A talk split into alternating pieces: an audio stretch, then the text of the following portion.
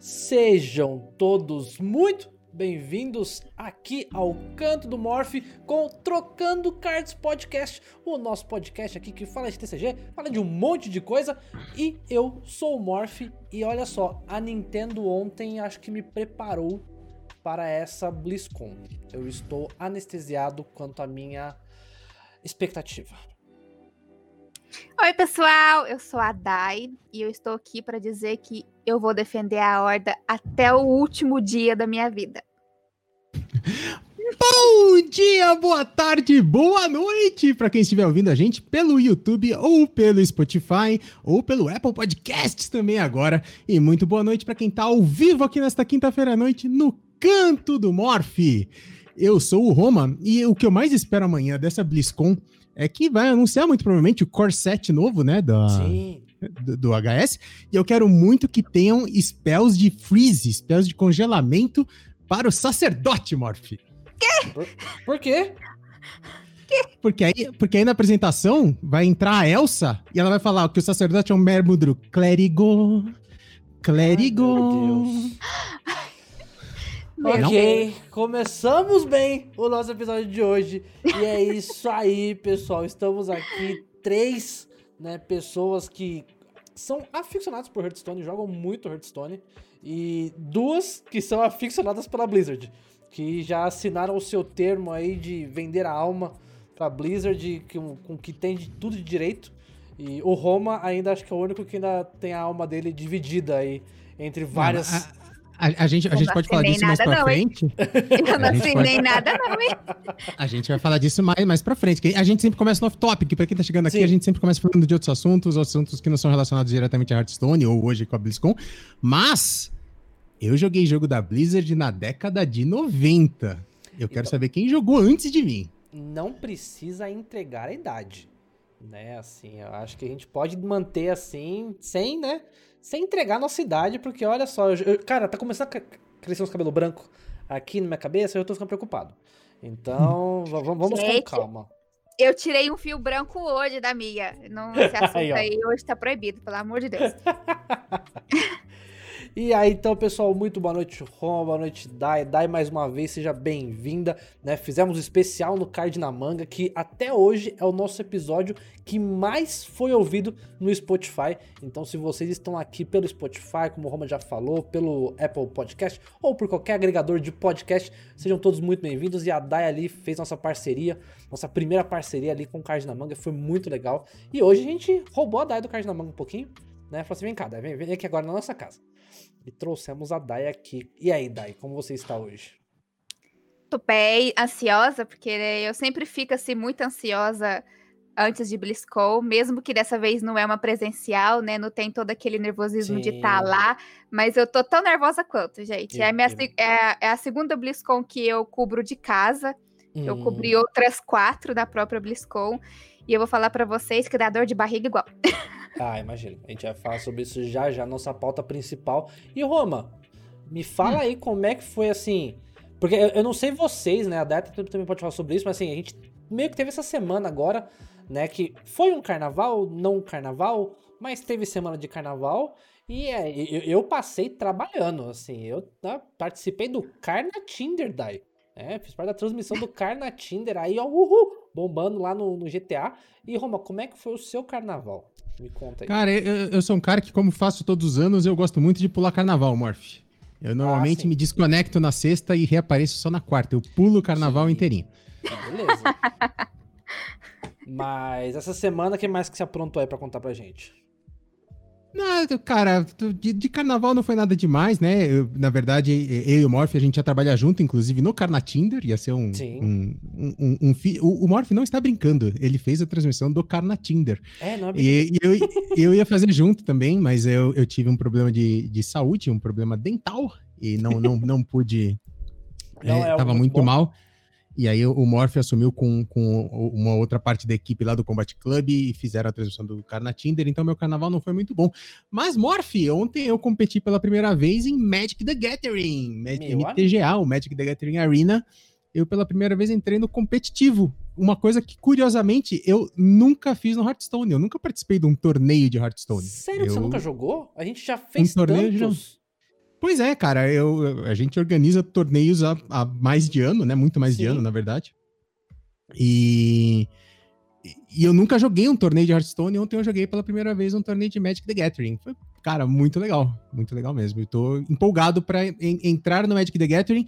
Não como caster, acho que não é a hora ainda. Mas eu acho que eu vou entrar no competitivo, hein? Tô, tô cara, legal. Legal. Eu, cara, eu, eu falo que o competitivo de qualquer jogo é muito legal. Isso é uma vibe minha.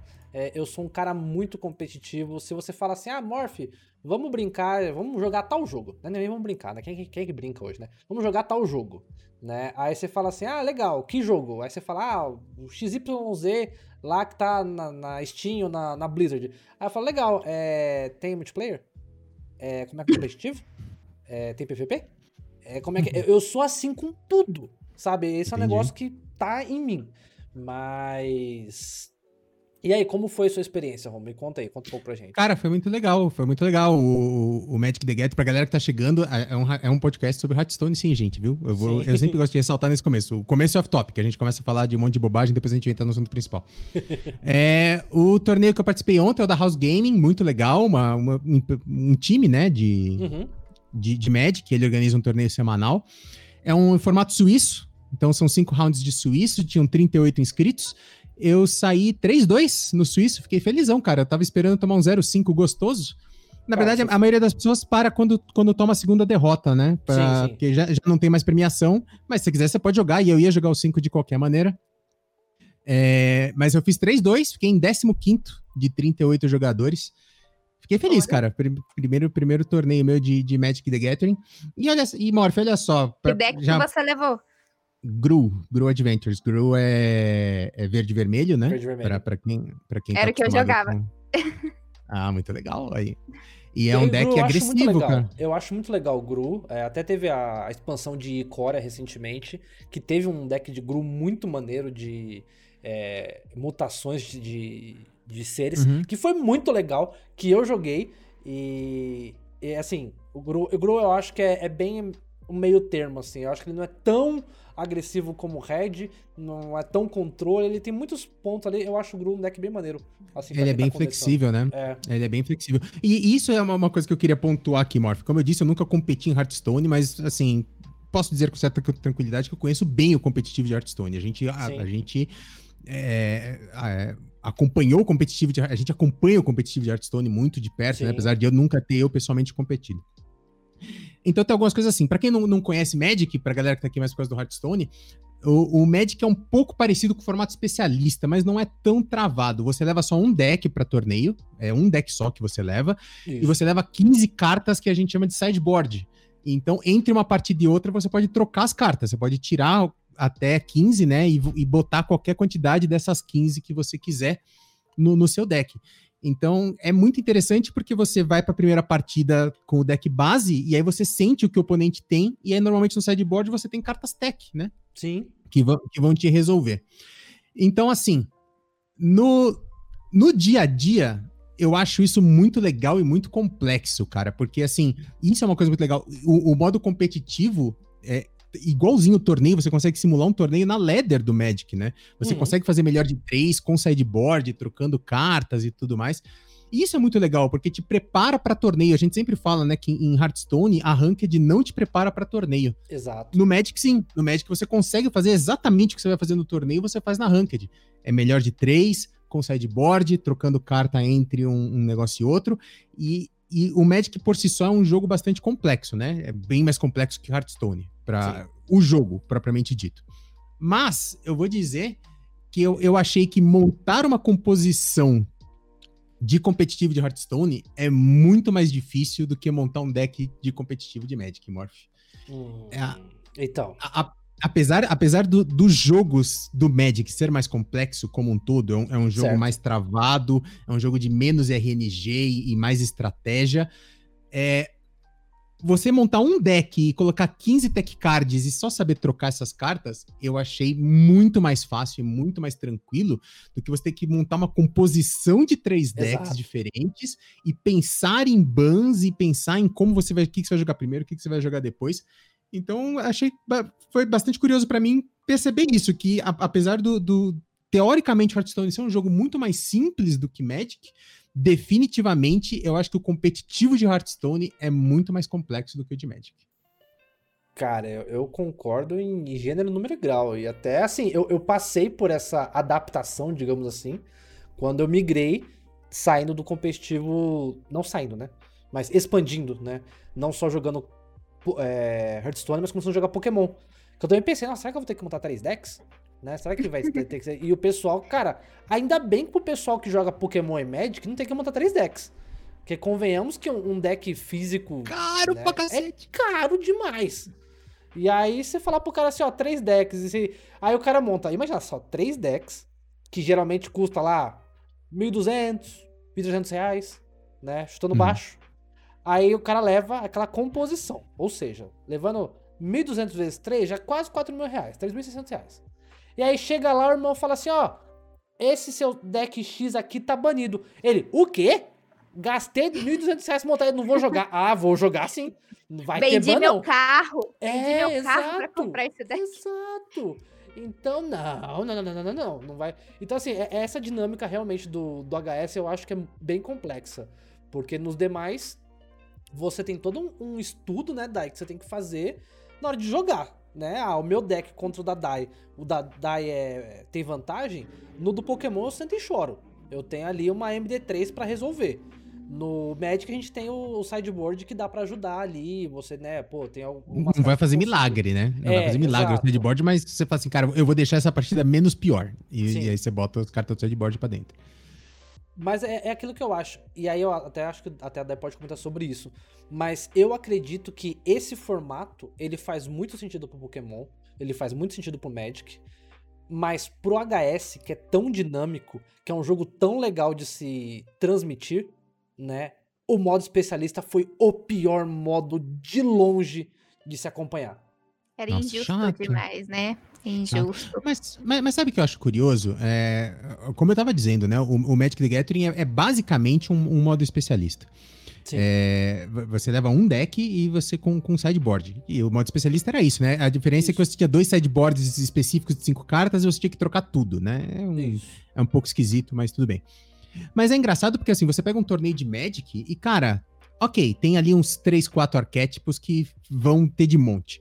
É Mono White Agro, Mono Red Agro, Grow Adventures e agora o que tá rodando muito é um, um, um Sultai é, de controle.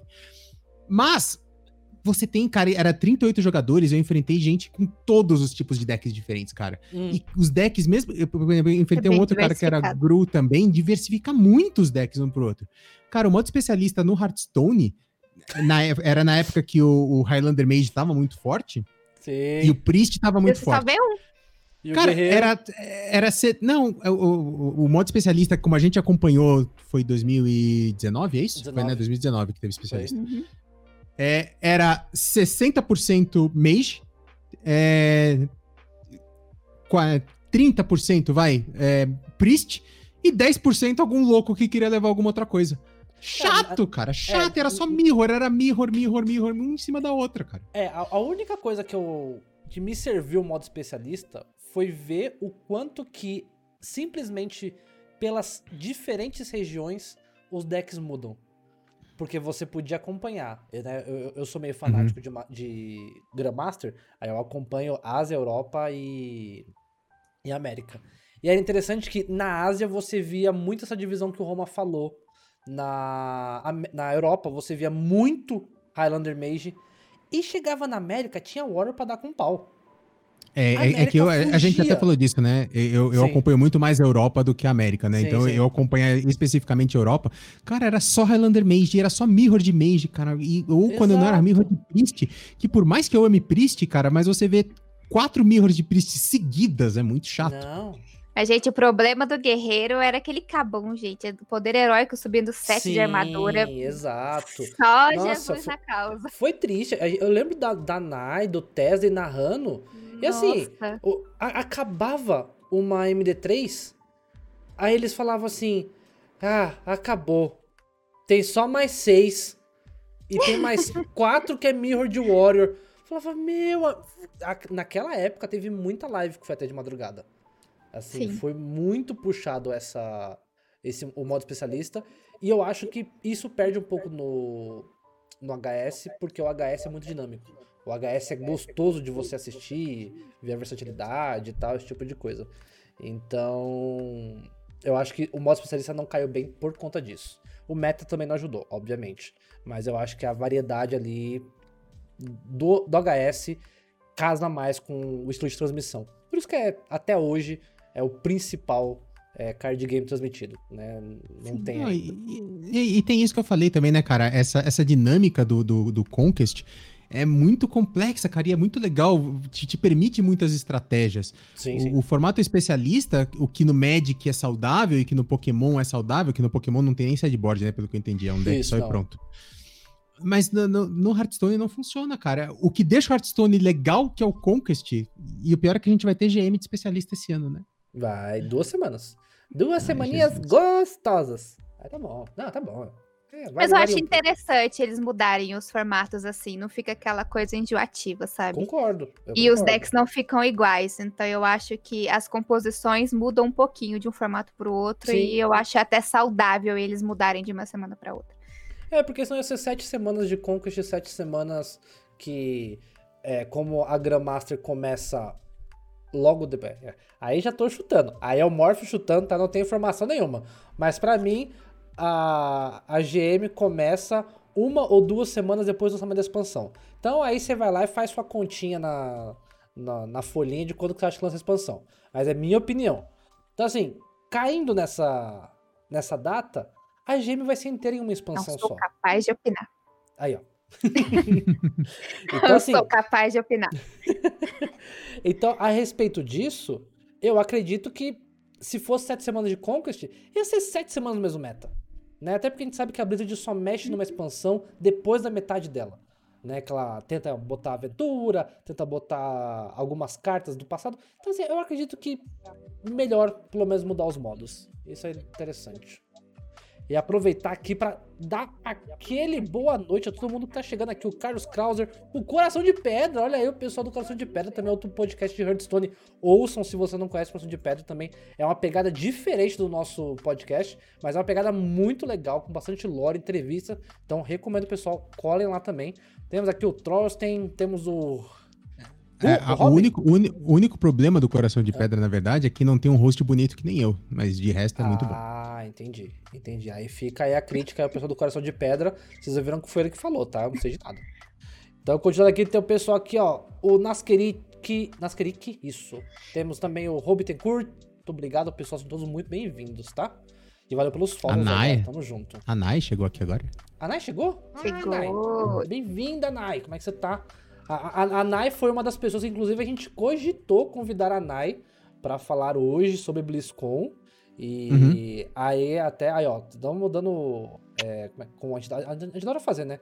Isso, dá um pouco de, é, contar bastidores. um pouco do, dos bastidores. A gente cogitou conversar com a Nai, pra Nai vir, né, trocar ideia com a gente, porque a Nai também é experiente em BlizzCon, já foi lá na BlizzCon, tem esse prazer. Mas aí eu falei, cara, eu acho que a Nai tá, tá assim, ela tá tão focada na parte do competitivo que eu quero trazer a Nai num episódio especial para falar de competitivo, para falar de casting. Então aí a gente falou assim, e como a Nai é uma pessoa extremamente ocupada, né? Eu falei assim, não, não vamos queimar então né, esse convite. Tá falando que eu não sou ocupada? Como é que não é? estou falando isso. Não estou falando como isso. Como é que é? Não, não me Vou entenda. Anotar. Cadê, cadê meu tô, caderninho tô preto ferrado, aqui? Deixa eu anotar. Já, já vou entrar na lista negra da Dai. E entrou. Mas mudando de assunto, vamos mudar de assunto. Eu tenho o quê? Eu tenho para contar uma novidade aqui do canal que eu fechei hoje uma primeira parceria de 2021 do canal. Então, seja bem-vinda a MyPicards. MyPicards é uma plataforma de compra e venda de cards, né? De assim, de Pokémon, de Magic, e é uma plataforma feita para assim, ser de jogador para jogador né? Então, um negócio bem legal, um esquema bem maneiro. E por que, que eu fechei essa, essa parceria? porque semana que vem começam as vendas das cotas de box de Pokémon aqui no canal. Então, pessoal, fiquem ligeiros, porque ó, vai ter plataforma, vai ter tudo seguro, bonitinho, e a gente vai fazer muita abertura de pacote aqui, e essa parceria com a Maip aí veio ó, em um ótimo momento. Eu fiquei muito feliz. Muito bom. Então é isso aí, gente. Para quem, como nesse momento of topic, a gente já falou aí então de Magic, agora Pokémon, cara, quem joga Pokémon Trading Card Game, então fica ligado aí agora aqui no canto do Morph que vai ter novidades. Exatamente. E Roma, vamos então começar a entrar na selva aqui de Hearthstone. Aqui vamos Isso, nos adentrar. Chega, chega de off-topic. E vamos começar com uma boa notícia, que é aquele nosso boletim de classificados para Master Tour. Toda Tô semana chateado, a gente Morph. traz Tô chateado. Eita, nós. Que só tem um. Só tem um. Eu, eu tô acostumado a anunciar três, quatro brasileiros por semana, Morph. Essa semana e... só tem um. Então, mas pensa por um lado. Essa semana só tem um, porque na primeira e na segunda semana a gente estompou. Ó, na primeira e na segunda semana foi tanto brasileiro, sabe? Assim, a gente falou todos nos últimos dois episódios. E, e meus amigos, Assim, eu, eu, acho que a Blizzard até ficou meio preocupada, assim. E a pessoa falou, não, tá, tá, bom, essa semana deixa um pouco de vaga aí pro pessoal do Canadá, né, do resto da Latam, porque também temos muitos jogadores, né, muitos amigos nossos, parceiros aí que estão na busca para se classificar. E uhum. então, assim, essa semana quem que foi que classificou então? Quem foi o grande classificado dessa semana? Tereuzeira, o Tereu. Tereu teu. Tereu. Tereu que é mais um fruto aí do que do, da, do Combat, Combat Club. Club. Do Combat Club. Club. E, cara, assim, de novo, até, arrepi até arrepiei aqui. até arrepiei. Uhum. E é, eu sempre falo isso, que a gente trabalhou muito ano passado, eu, Roma, Caverninha e CCG, com a Liga do Combat Club. E, assim, o que mais me deixa feliz, sabe? Não é assim, ah, a gente apresentar um produto legal, fazer transmissão, é, dar premiação. Cara, não foi isso. O que me deixa mais feliz foi a gente ter trago pro cenário jogadores que a gente nunca tinha ouvido falar, que o cenário nunca conhecia, não tinha ouvido falar. E a gente trouxe muita gente que, por causa do Combat Club, ganhou, ficou feliz, ficou animado, participou mais vezes e aí foi jogar é, qualificatório de Master Tour, classificou para Master Tour, e a gente viu essa ascensão da galera, e isso me deixa muito feliz, cara. Tipo assim, é, é de arrepiar para mim, porque para mim, é, eu fico muito feliz com essa parte. Isso é Sim, cara. Raguzone, né, cara? Raguzone que ninguém nunca tinha ouvido falar do Raguzone. Ele pegou o top 4 na primeira, na primeira Combat Club. Ah, e é um dos classificados. E é um dos classificados agora pro. Justamente. Pra Master Creator Forge. E, e, e, essa experiência foi muito legal, nossa, assim, mais uma vez, bastidores, porque sempre que a gente fazia o, a liga, ficávamos nós quatro em cal, acompanhando as chaves. E aí a gente via nomes do cenário que a gente conhece. A gente, ah, Helios, Lucas DM, é, quem mais que tava toda semana com a gente? O Holly Murlock. A gente via muita gente de nome mesmo, que já tem um nome no cenário Torf, jogou também.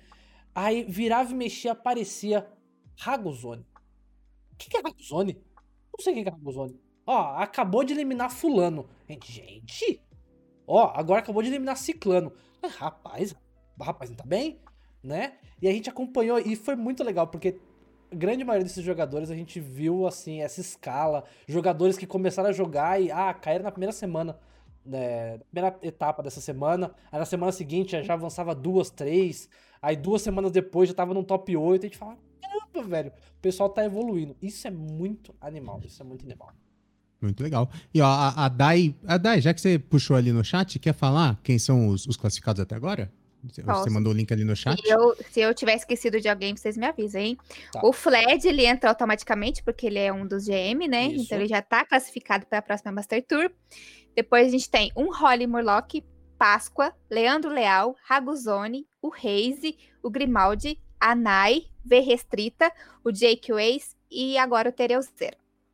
Que é muita gente. É muita gente. É, eu tô feliz. E tem um muita monte gente. de gente já farmando top 8, né? No top 8. Então, tem muita gente. Cara, e, e cara Nandinha, aí... Nandinha tá com 3, cara. Tá na, na cara do gol, mano. Essa tá, semana já tô... classifica. Che... Quando chega quinta-feira eu já fico, vai Nanda, vai sim, Nanda. Já começa a colocar aqui, ó Minha Pensa... velhinha acendendo. Pensamento positivo aí, todo mundo aí.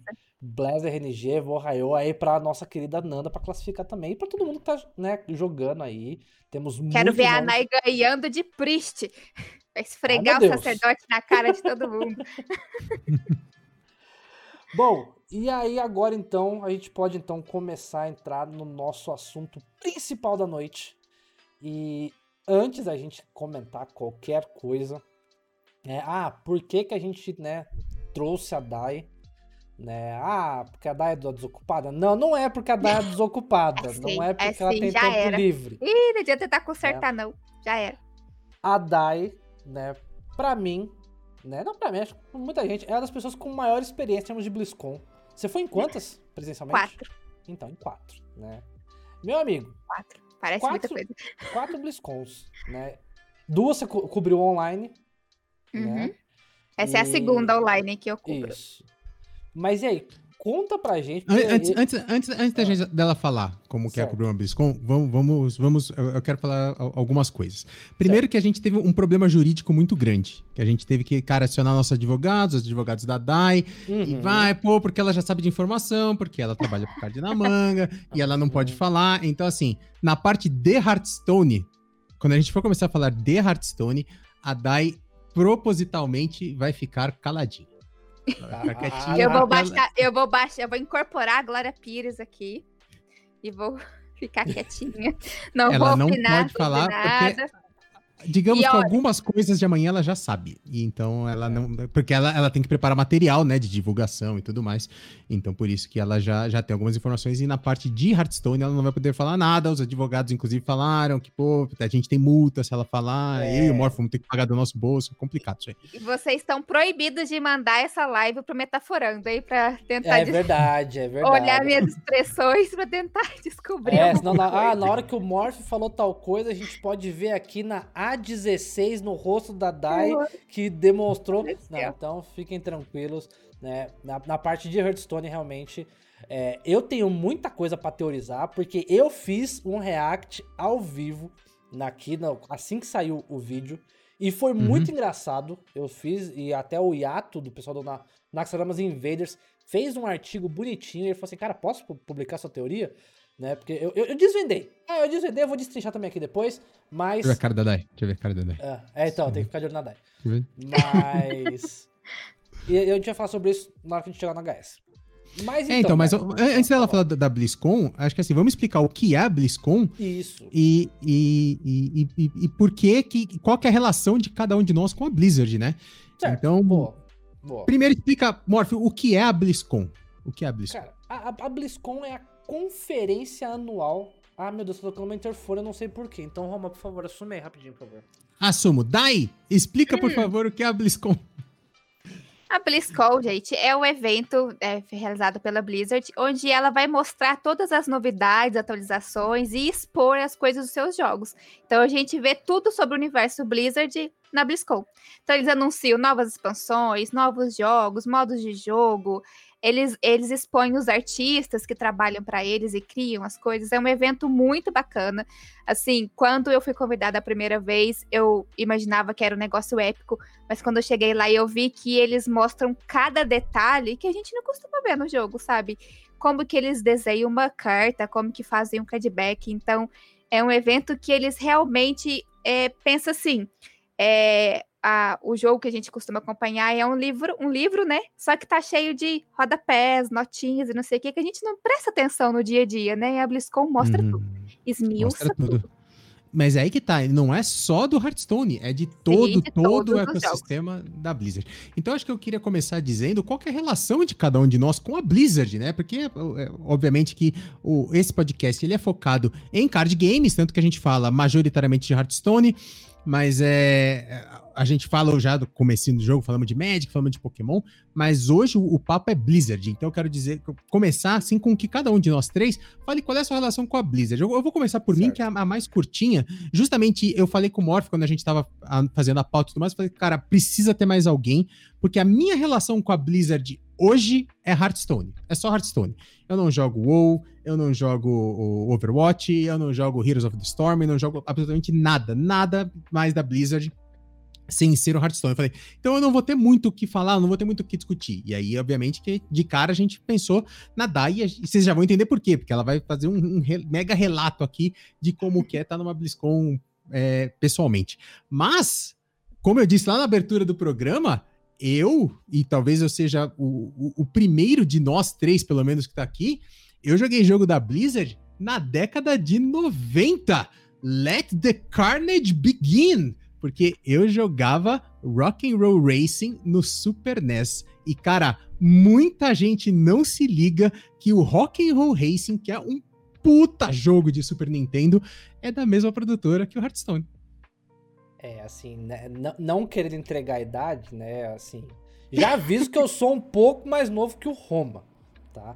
Mas eu também joguei, mas provavelmente o Roma deve ter jogado antes, porque né? Eu ganhei meu Super Nintendo, não lembro exatamente o ano, mas. Eu, eu, eu já contei essa, eu já contei essa história, acho que aqui no podcast mesmo. A minha avó era sacoleira, na, desde Sim. a década de 80. Ela vivia disso, de ir pro, pro, pro Paraguai e trazer coisa para revender no, no Brasil. Uhum. Então, e obviamente que da família ela não cobrava as taxas que normalmente ah, uma sacoleira sim. cobra. Então eu tive Atari no lançamento, Nintendinho no lançamento, Mega Drive no lançamento, Super Nintendo no lançamento, que lançava a minha avó trazia para revender no Brasil e meu pai já, opa, vem cá. Então, realmente, eu joguei bem no comecinho, eu joguei bem no lançamento, eu joguei Rock and Roll Race. É, não sei se foi no lançamento, mas eu joguei na década de 90. Nunca joguei. Nunca joguei, eu nasci em 90, então esse assunto aí não é pra mim. Mas, eu... E você, Morph? Fala você da sua relação com a Blizzard, Morph, hoje, como certo. é que é. E aí depois a Dai fala da dela e já fala das BlizzCon presencial, como é que foi. Cara, é, a, a, minha relação com a Blizzard é, é longa. É, eu joguei, né, Rock Roll Racing, mas assim, foi apenas mais um jogo qual eu joguei no Super Nintendo. Porém. Herege! Só mais um jogo? não, é que assim, não foi. Naquela época eu não criei o vínculo assim com a empresa. Agora, o negócio ficou sério quando eu comecei a jogar World of Warcraft. E aí eu joguei World of Warcraft na época, né, que é do Vanilla, né, não era Classic, era Vanilla, o primeirão, aquela coisa linda. E, e assim, eu já, eu já, falei que eu não me orgulho disso, mas dar um barra played no meu, nos meus personagens do WoW é um negócio, assim, você faz deprime. Você ficou, é, deprime, deprime, deprime, porque você dá um barra played ali e tem mais de anos played e você fala assim, nossa, Morph, isso é tudo isso, né? Na sua conta, você fala assim, não, é nesse personagem. Eu tenho um de cada classe. Na, no level máximo. Ainda assim, não tá, hoje não tá todos no level máximo, porque saiu expansão recentemente. Eu não, não reupei todos. Mas até algumas pessoas atrás eu tinha todos no level máximo. Mas eu joguei muito WoW. É, e aí com o Hearthstone com o lançamento, eu joguei Hearthstone no beta, é, mas não. No início eu achava que era muito esforço para pouca recompensa. Né? Olha que coisa, de, de, desde quando lançou eu reclamava das recompensas, tudo bem. E. Overwatch. É, StarCraft. StarCraft eu jogo desde StarCraft 1. Também sou apaixonado por StarCraft, mas hoje jogo muito menos. Na, na época eu joguei muito mais. Uh, Overwatch. É, não jogo desde o lançamento, mas jogo desde o primeiro ano. Também adoro Overwatch, sou apaixonado. Heroes of the Storm, pra mim, o melhor MOBA de todos, porque muda o mapa. Eu não suporto. Eu entendo porque o pessoal gosta de LoL. Parabéns, o pessoal gosta de LoL. Parabéns, gosta de Dota. Mas eu não suporto um jogo que é sempre no mesmo mapa. E para mim, Heroes of the Storm, além de ter a pegada de usar personagens da Blizzard, pelo qual eu sou tão apaixonado, tem a pegada de que você muda de mapa todo jogo. Então isso pra mim é uhum. muito good. Então, assim, minha relação com os jogos da Blizzard é muito próxima. Eu acompanho, tô, estou hoje com minha camisa do Overwatch. Então, assim, todas as franquias eu sou extremamente apaixonado.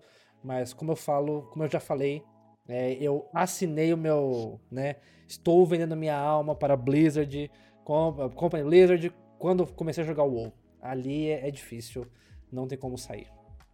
E, e você, Dai, qual, qual é a sua relação com a Blizzard? Como ela nasceu e como ela é hoje?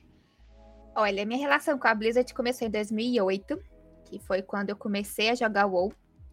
Eu comecei a, a, a usar essa, essa droga só, pesada em é, 2008. Só, só uma pergunta, só, então a gente pode dizer que o é a porta de entrada para drogas pesa mais pesadas.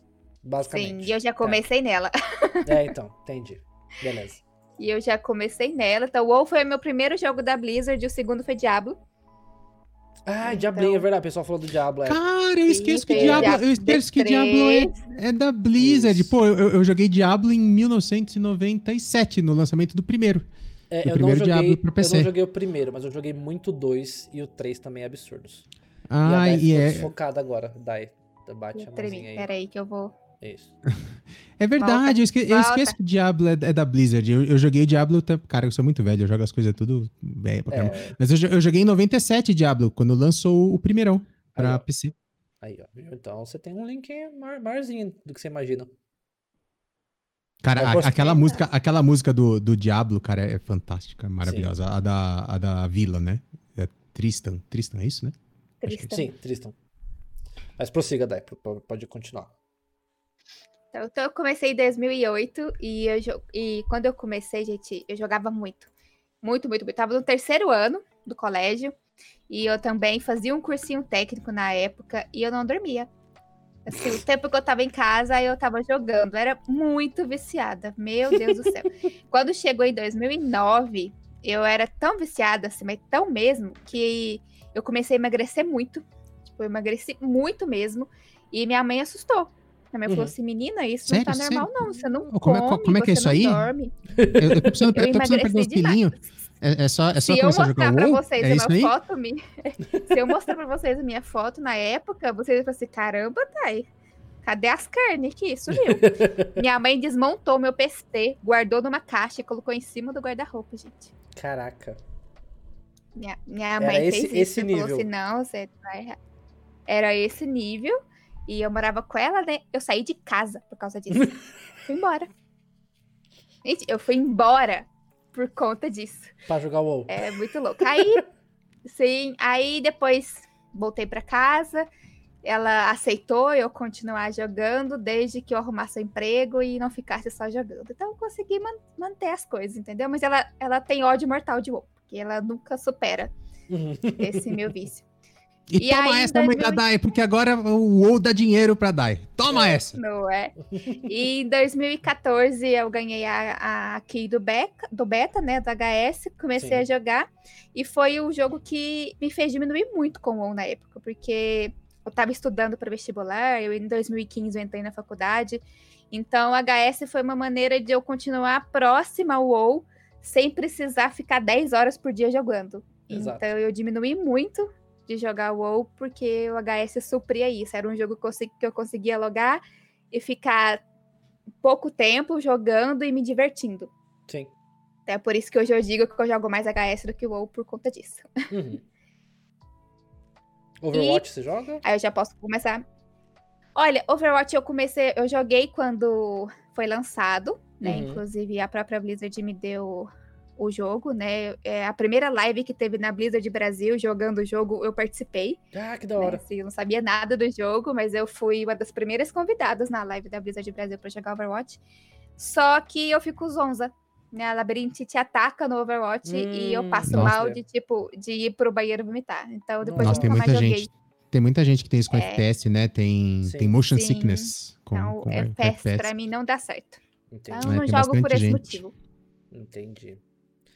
Mas e aí, então, agora é. falando sobre a BlizzCon em si. E aí, o presencial lá. Como é que foi? Sua primeira BlizzCon. A sua primeira. 2015. Hum. Eu comecei a gerar conteúdo em 2015. Foi um bagulho bem louco.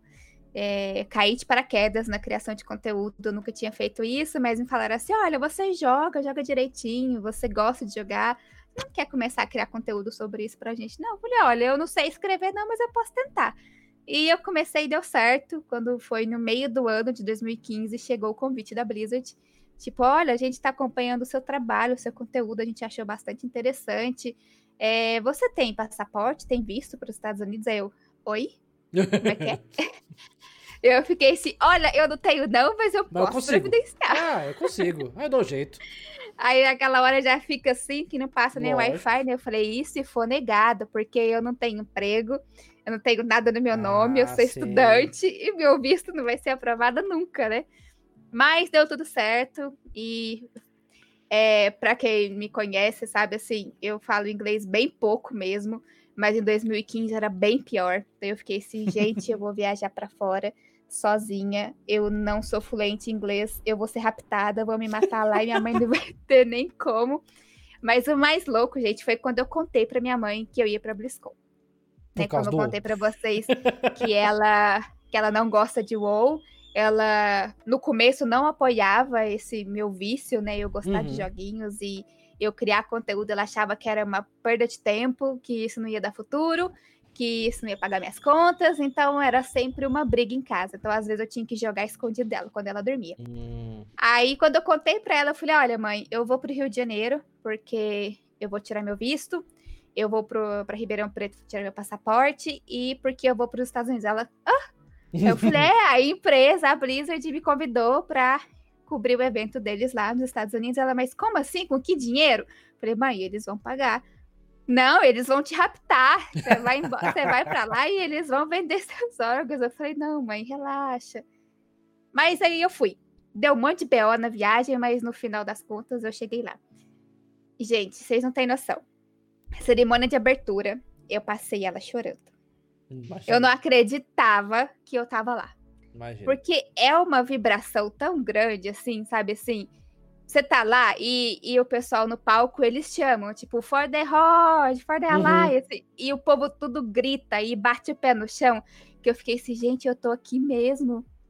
É, eu tô aqui mesmo. Eu fico assim, não tô acreditando, né? E é um negócio surreal, sabe? Já é incrível para quem tá assistindo, mas quando você tá lá é mais incrível ainda.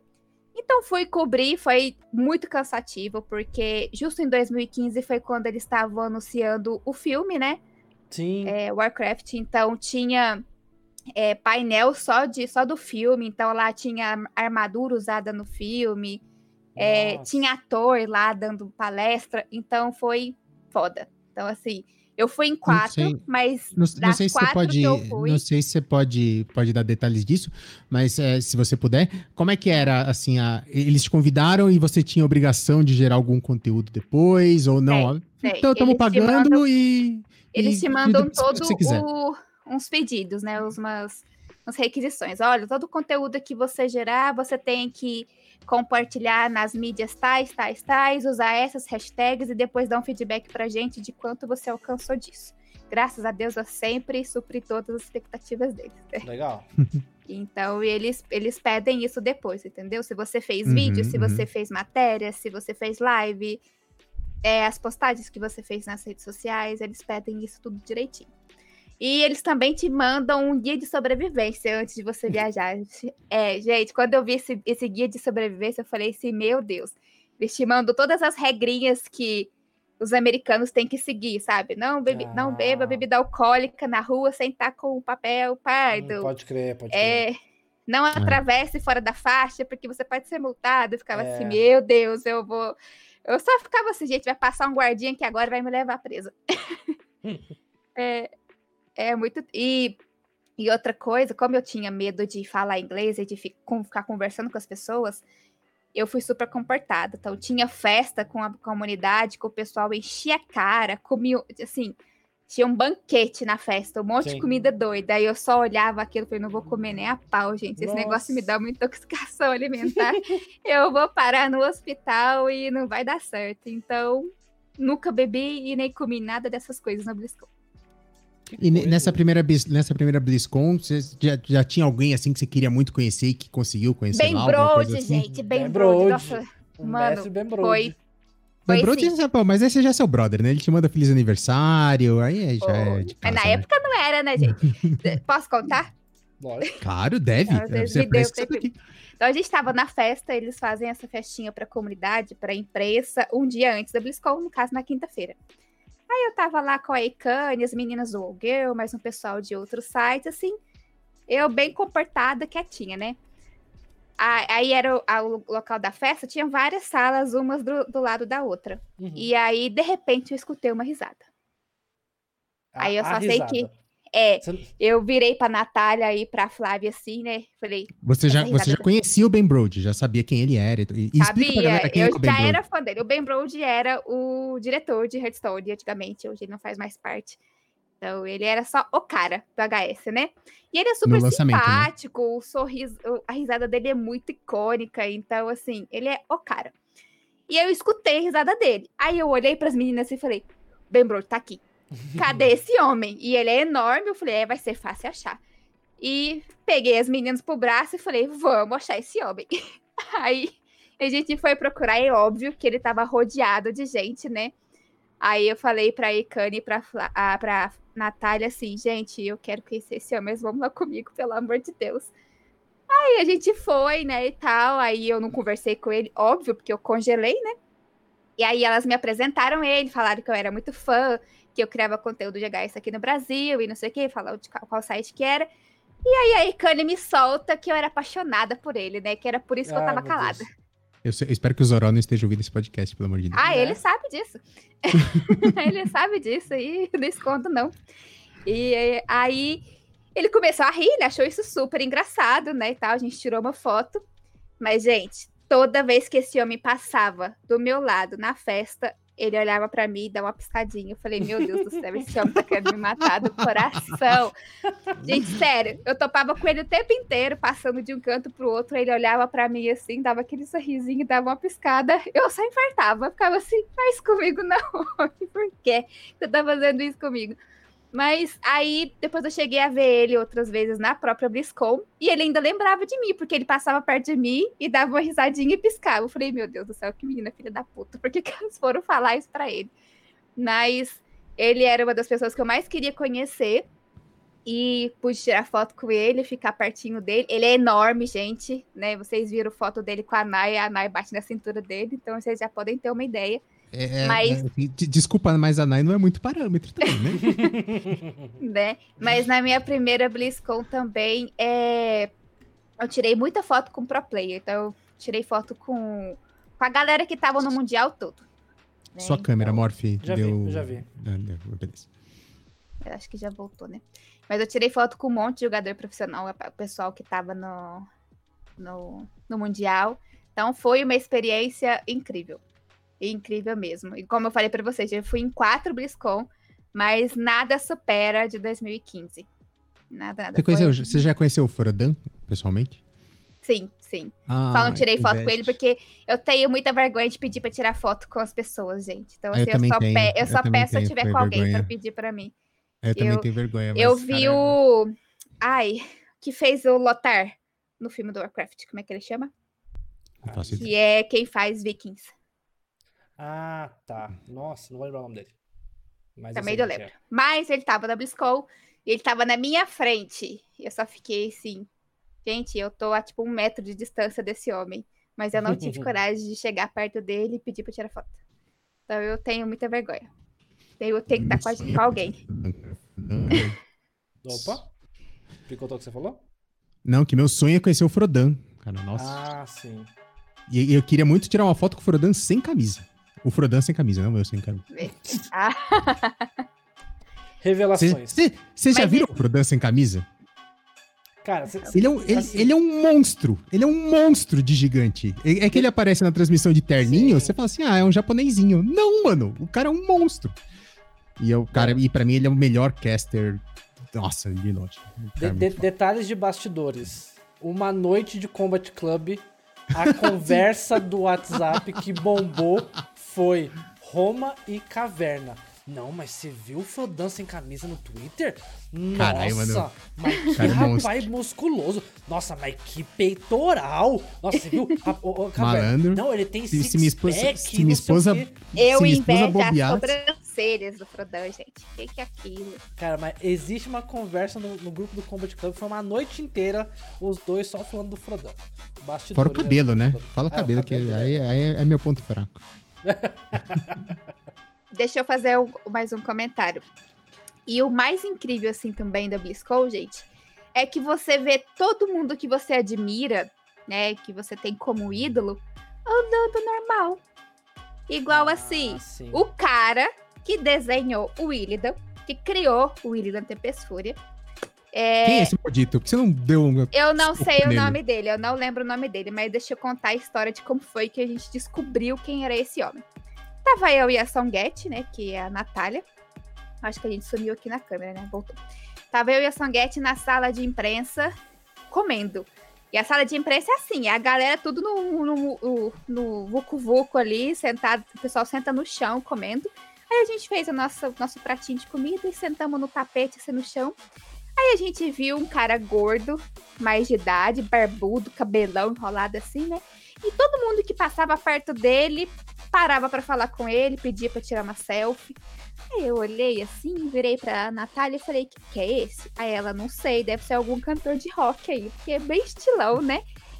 Mas a gente ficou intrigada para saber quem que era esse homem.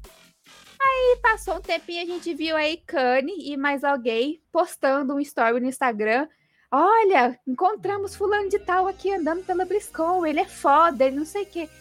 Aí a gente perguntou pra ela, ô Flávia, quem que é esse? Ela, é o homem que criou o Iridan, que desenhou o Iridan. Aí eu. Ele tava comendo um pratão de comida na nossa frente e o povo pedindo pra tirar foto com Olha ele. Só. Então, é assim, sabe? Você encontra com as pessoas na sala de imprensa batendo um pratão de comida no banheiro, descendo a, a escada rolante. E assim, gente como a gente. Então, é muito louco. Mas é, é, gozado, né? Eu, eu, nunca fui para uma BlizzCon, obviamente. Eu tenho experiência de bastidores da BGS, que eu já muitas vezes é, trabalhei na BGS no, no, no, nos bastidores, né? E ficando nas salas de imprensa e tudo mais. Na, na, BGS aqui no Brasil, é um bando de estrelismo que é inacreditável. Uhum.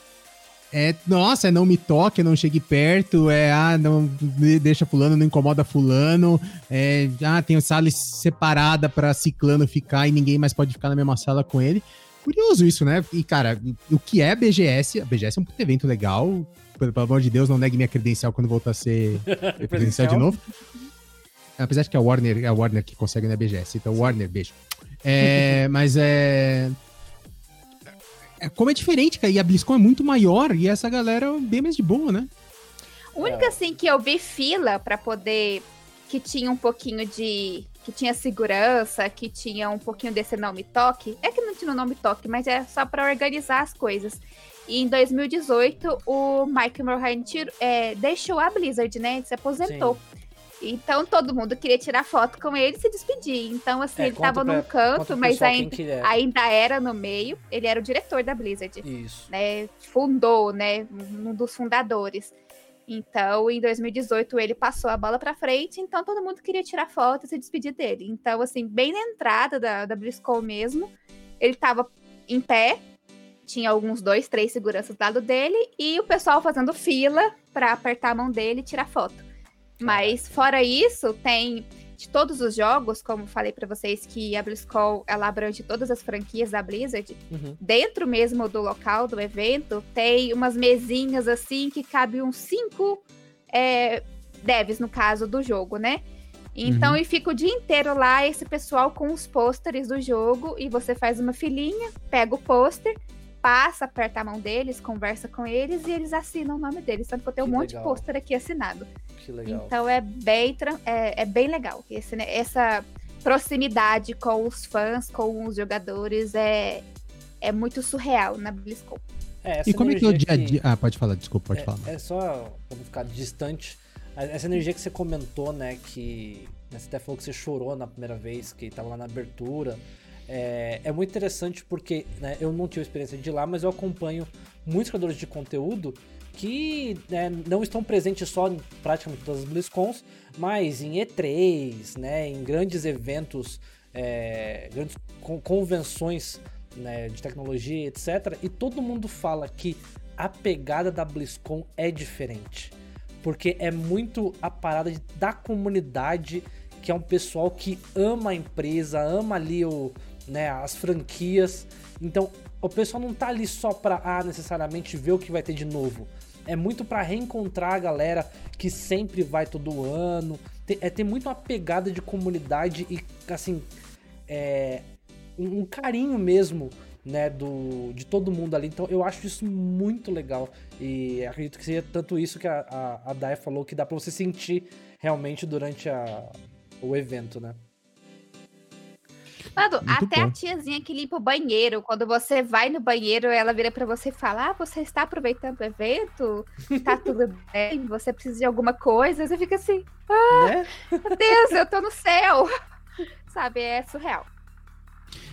Para a gente encerrar esse tópico de BlizzCons presenciais, como é que é o dia a dia, assim, quando você está lá na BlizzCon? Um dia tradicional seu, desde a hora que você acorda até a hora que você vai dormir, o que, que você faz enquanto você está lá numa, numa BlizzCon? Olha, é, acorde 6 horas da manhã, cedo para dar, porque os portões abrem às 9 horas, mas aí, mesmo a gente sendo de imprensa, a gente tem prioridade para entrar, mas pensa assim, é imprensa do mundo inteiro, então tem Sim. fila para imprensa. Então acordo 6 horas da manhã, tomo um café e no máximo 8 horas a gente já sai tudo. Geralmente a pessoal da imprensa da Latam é, combina de se encontrar num hotel do lado da BlizzCon para ir todo mundo junto e a gente entrar junto. Então quando abre os portões, assim, a gente a gente entra logo para pegar o lugar na frente, né? Porque a gente quer tirar foto, Sim. quer fazer algum vídeo. Porque lota, gente. Quando abre pro resto da boiada, a gente fala que é a boiada, sabe? Quem não é imprensa, o pessoal entra correndo. É tipo assim, se você ficar parada no canto, eles vão te derrubar. O pessoal entra correndo. É, em 2018, eles começaram a passar aquele controle, é, coisa de metais, porque eu não sei em qual evento que foi que teve atentado. Não sei se foi em 2017 ah. ou foi no, nos Estados Unidos 2018. nos Estados Unidos isso se chama é, terça-feira. É. Hum. teve, teve um atentado, mas até 2018 não tinha esse esses coisinhas de detector de metais. Uhum. Então, em 2018 eles começaram a colocar um monte desses biombozinhos de detector de metais aí, e eles passaram a revistar você e as mochilas. Então, começou a demorar mais para entrar. Então, o povo começou a chegar muito cedo. Então, depois que você entra, você vai, você escolhe um palco de cerimônia de abertura. Na BlizzCon tem um palco para cada jogo, para cada franquia e o palco principal, que é onde o diretor sobe no palco, faz a apresentação e tal, e os palcos de cada jogo. Então aí você escolhe qual que você quer. A minha é primeira BlizzCon eu fiquei no palco principal, que, na tem, cerimônia mesmo. Tem que, você tem que escolher um? Não, você não consegue assistir tudo?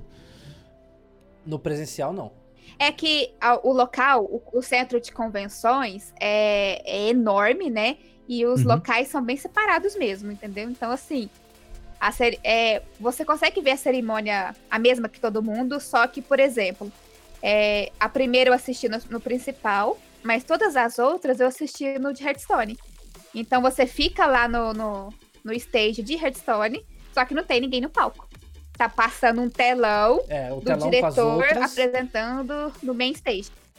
Isso, no main stage. Só, só tem alguém no, no palco de Hearthstone quando, por exemplo, vem o dev principal de HS falar sobre as novidades. Aí as câmeras e tal estão filmando direto do palco hum, de HS. É, você assiste então, A abertura principal acontece no main stage. Isso. Você assiste ah, mas você não vivo, perde nada, né? É a mesma coisa nada. que a gente assiste. Entendi. É a mesma coisa para todo mundo. A diferença é só de quem tá lá naquele momento, entendeu? Entendi. Você, é, se vocês pegarem algum vídeo das BlizzCon passada, vocês vão entender. Tanto que a do ano passado deu um BO porque é, o Ben Thompson começou a falar antes da hora e tava uhum. mudo e deu um monte de BO e ele ficou sentadinho na escada. entendeu? então só, as, é, só tá realmente acontecendo a cerimônia de abertura do jogo quando tá falando dele. A uhum. geral uhum. acontece no main stage. Certo. Aí depois disso, quando termina a cerimônia de abertura, dá início aos painéis. Então tem um painel de arte, tem painel de som, então você vai ter alguém falando sobre como é feita as dublagens do jogo, e aí tem os cantos de Feira Negra Luna, a uhum. loja. Uhum. Aí você não sabe para onde você vai primeiro. Como, Entendi. só que uma coisa eu digo para vocês, todas as BlizzCon são iguais e são, e são diferentes. Hum. Então, na primeira não deu para eu ver tudo. Uhum. Eu fui embora triste porque teve canto que eu não visitei. Mas aí, quando eu fui a segunda vez, eu já comecei pelos cantos que eu não tinha visto.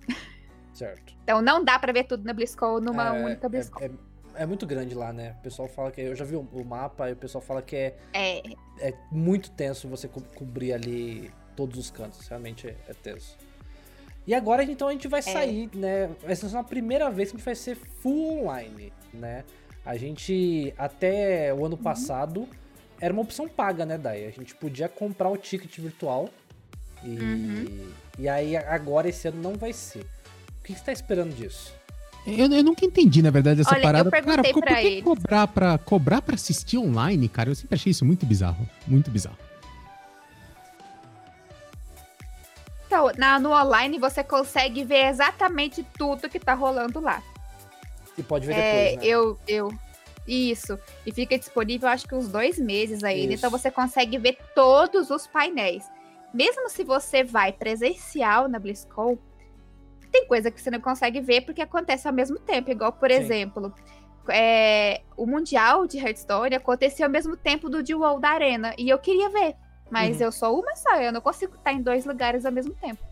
Então, além de ser é, bacana esse online para quem cria conteúdo também conseguir cobrir detalhes que a gente não tem no, no dia a dia, para quem vai na BlizzCon presencial e perdeu algum painel, consegue assistir depois. É. Assim, eu, eu, eu, gostava, né? Os primeiros eu comprei, o, os últimos dois, se eu não me engano, eu ganhei da Blizzard. E, e eu sempre curti ele ao máximo. Né? Como eu falei, como eu gosto de todas as franquias, é, eu sempre via todas as apresentações, aí todas as competições esportivas, aí depois ia ver os painéis, e aí o pessoal falando de dev, é, o, os amas, né, que eles fazem lá o, pra abrir as perguntas pro pessoal. Então eu sempre vejo todas, e realmente, né, como a Dai falou, se eu tivesse presencialmente, eu não ia conseguir cobrir tudo isso. Né? Tanto que, Deixa assim, eu comentar uma coisa com vocês. É. É, na BlizzCon do ano passado, eu já estava usando um smartwatch. Uhum. E aí, eu dei 20 mil passos dentro do BlizzCon. Nossa senhora! então é você já sabe muito. quanto que você é, anda. É andar muito. É andar uhum. muito. Mais alguma coisa, Roma, sua parte presencial? Não, era só isso. Agora eu quero saber o, o que esperar então agora de uma BlizzCon 100% online. Será que vai ser a, a, assim, a mesma experiência? Obviamente que a mesma experiência do presencial nunca vai ser, né? Mas é. é, é como que, que vocês estão esperando para essa BlizzCon 100% online? Pode falar, Vai falar? Pode? Eu perguntei para eles, né, o que esperar até para me programar, né? Eu perguntei pro nosso diretor de, de, de, de marketing e tal como que seria. E ele falou assim: olha, eles, a gente promete entregar uma experiência tão épica quanto presencial, só que vai ser online, né? Então, então eu acredito que os painéis quanto... que a gente assiste, ah. eu acho que no quesito surpreender com as novidades, entendeu? Sim. É, porque assim, tão épica quanto presencial, eu só imagino se começar aqui a gente assistir e de repente no corredor correr uma galera vestida de Murloc. Se isso vai começar ter. a acontecer, aí vai ser épico.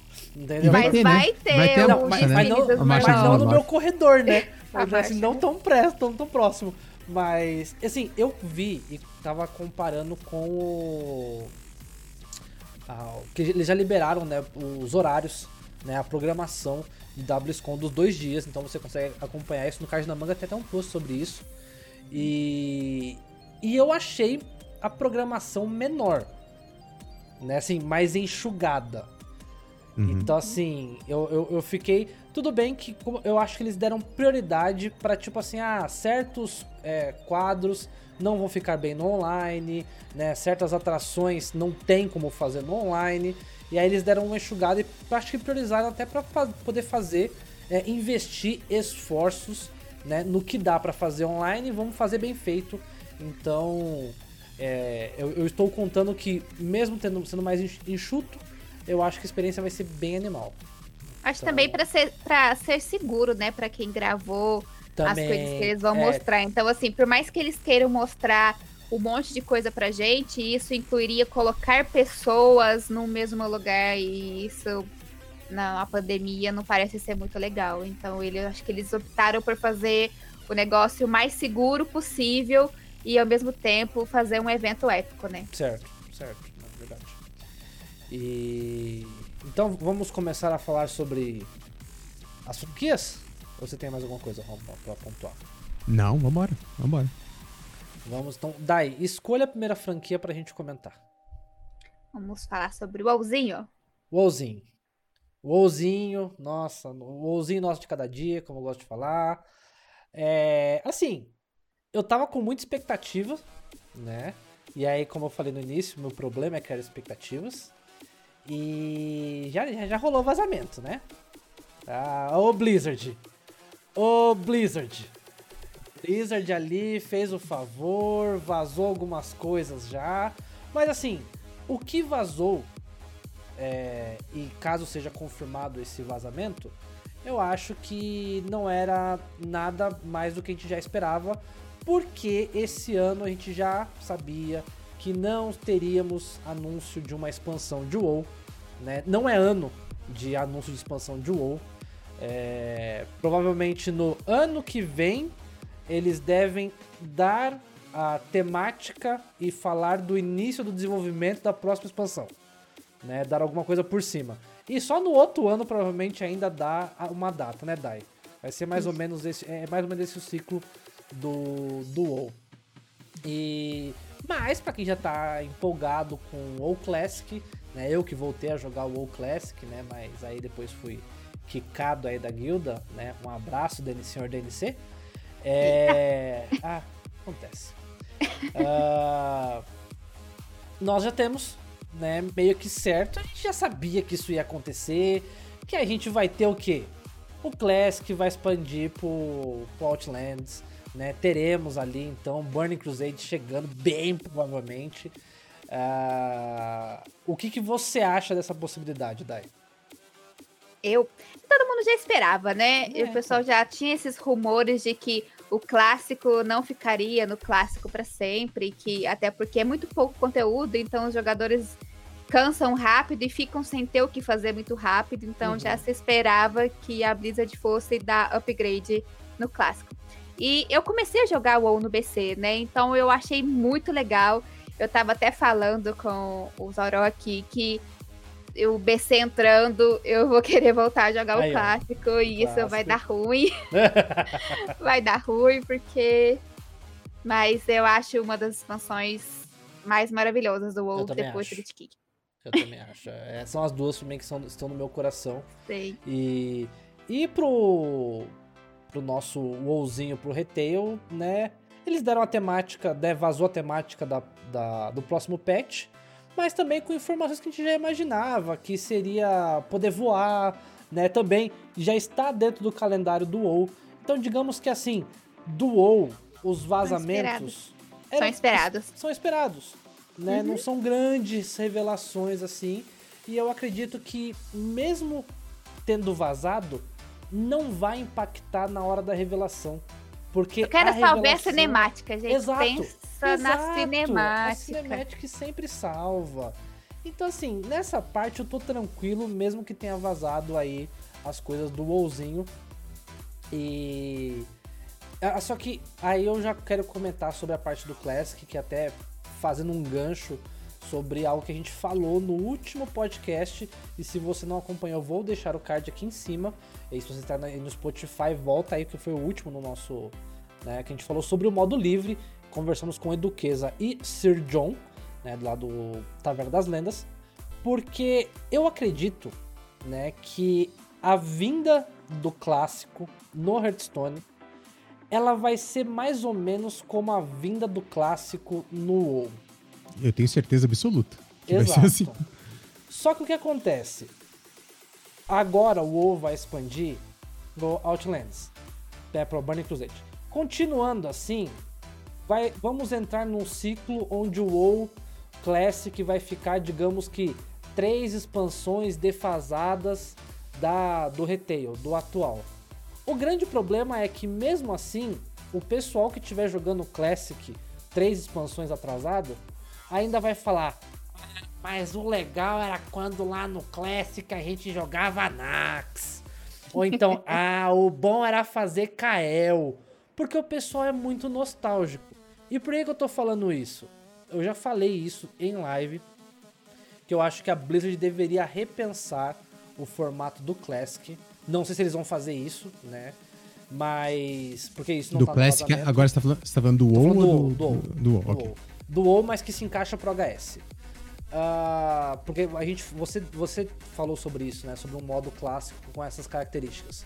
Eu acho que. É, Blizzard... eu acho, eu acho, né, que o, que o clássico do, do Hearthstone vai ser assim. Agora é só Classic. Ah, que beleza. Daqui um tempo todo mundo não aguenta mais, porque já cansou. Exato. E, e, e, aí eles vão. Agora a primeira expansão do HS, que eu não lembro qual foi. Hum. É, e aí vai, vai começar a andar. Não, foi Nax, né? Foi Nax, foi Nax. Nax e depois Montanha Rocha Negra. Isso. Ou foi Goblin? Se, se, Agora não se, sei. Faz muito tempo. Só... Não, foi Nax. Foi Nax. Só, só fazendo um parênteses, agora a gente gosta. A gente não fez nenhum hoje, é o primeiro parênteses que a gente vai fazer desviando do assunto.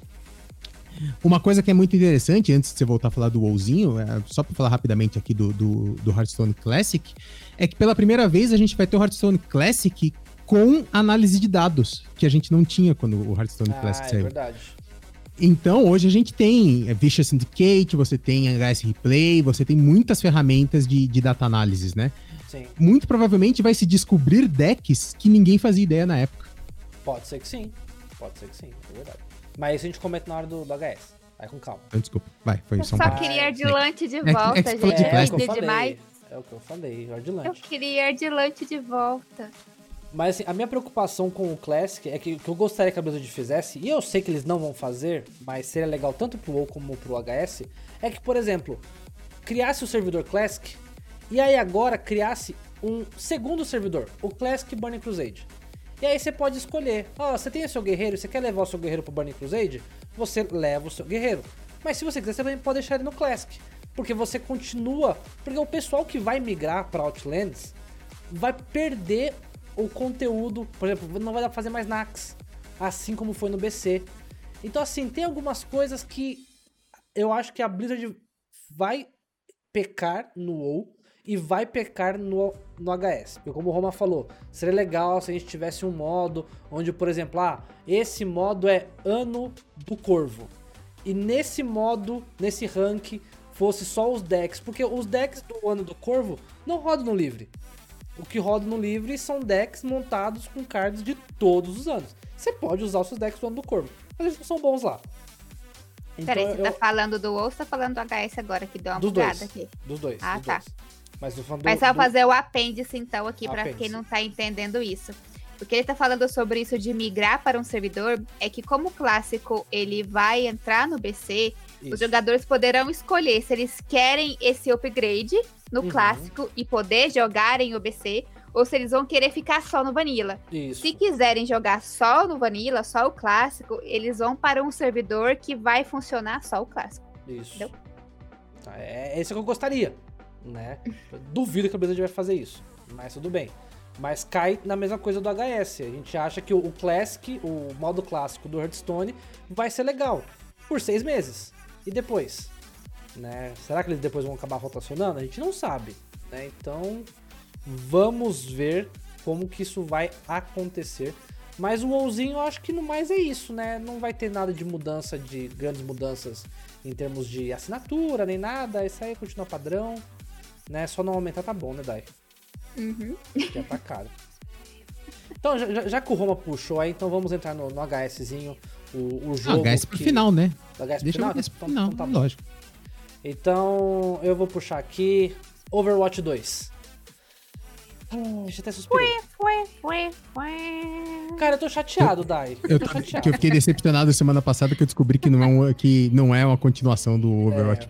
É, ah, isso eu já sabia, gente. Todo mundo sabia que seria. É, não, mas é que eu não sei, eu não acompanho. É eu, eu, eu, achava que era outro jogo. Não, não, não. É. é. Na verdade, é outro jogo, completamente Ninguém diferente. Ninguém se iludiu. É.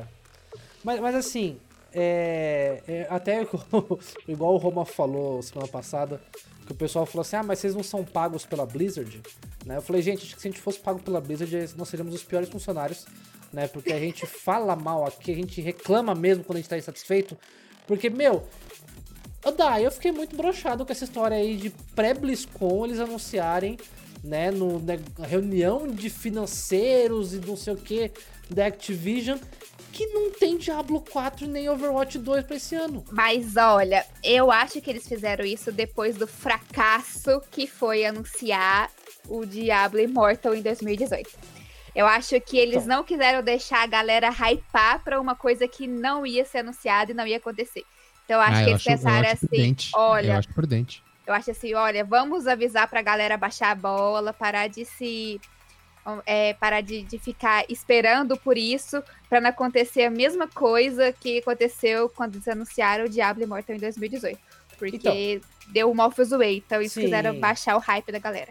Mas, por exemplo, aí a gente até pode entrar nessa saraiva já de Diablo, porque o Overwatch realmente não tem expectativa nenhuma. Uh, teve uns vazamentos de Overwatch 2, na, na verdade, de, é, sobre, sobre Overwatch, na verdade. Tiveram algumas prints vazadas sobre o que seria o calendário e que são, assim, é, expectativas péssimas para quem joga Overwatch porque não é muito conteúdo novo chegando e é Overwatch 2 chegando em 2024. Sabe? Então, assim, isso foi triste, 2021. A gente teve um ano de 2020 difícil, gente. Sabe? O ano de 2020 que a gente só pensava em pandemia acabar e era 2021 para chegar Diablo 4 e Overwatch 2. E aí a gente entrou 2021 aqui com a esperança da vacina, mas meu amigo, a Blizzard já falou assim: então, tem vacina, tá, pessoal? É o que deu para fazer, tá? É, Uhul, vacina, mas Diablo 4 e Overwatch 2 não vai rolar. E acabar o Overwatch League também pra cá, também eu acho que foi uma ah, facada, ah, exato, assim, bem. Exato. Ah, pra quem não sabe, a nossa Contenders, né? A, a Contenders, con né? Contenders Latam foi cancelada. E assim, eu fiquei sentido por muitos é, fatores, obviamente, porque por não ter a competição para acompanhar, é, pelo cenário que acaba não sendo fortalecido, é, amigos meus que, tra que trabalhavam na Contenders, né, o, o Neves, o Ogro, né, então assim, eu fiquei bem, né, assim, meu, como assim, que, que chato isso, então eu fiquei bem chateado, é, e aí, com essa perspectiva aí de Overwatch 2 para 2024, eu estou triste. E como a Dai falou. 24? É, então, a expectativa. Nossa. Então, o que vazou? É, vazou. Vocês estão falando de vazamento. Se não atrasar, é 24. É, exato.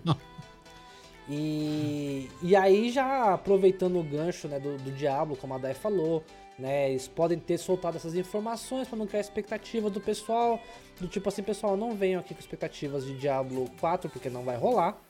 É, porque, como a Dai falou, em 2018, quando foi revelado o projeto do Diablo Immortal, e que quase, né, o pessoal fez até. O clipe ficou famoso lá do, do cara indo perguntar no, se era uma brincadeira de 1 de abril. Vocês não tem Stella lá? É, entendeu? O negócio foi, foi feio o negócio. E, e o problema. Paia. É, então, e o problema é que o resquício sobrou para esse ano, porque esse ano vai ser anunciado a data do Immortals. A gente espera, né? Não tem certeza, não. Ah, eu acho que sim, porque já tá rolando um monte de alfa, um monte de gente jogando. Hum. O jogo já tá num status bem avançado. Então eu acho que para esse ano vai ter a data do Immortals.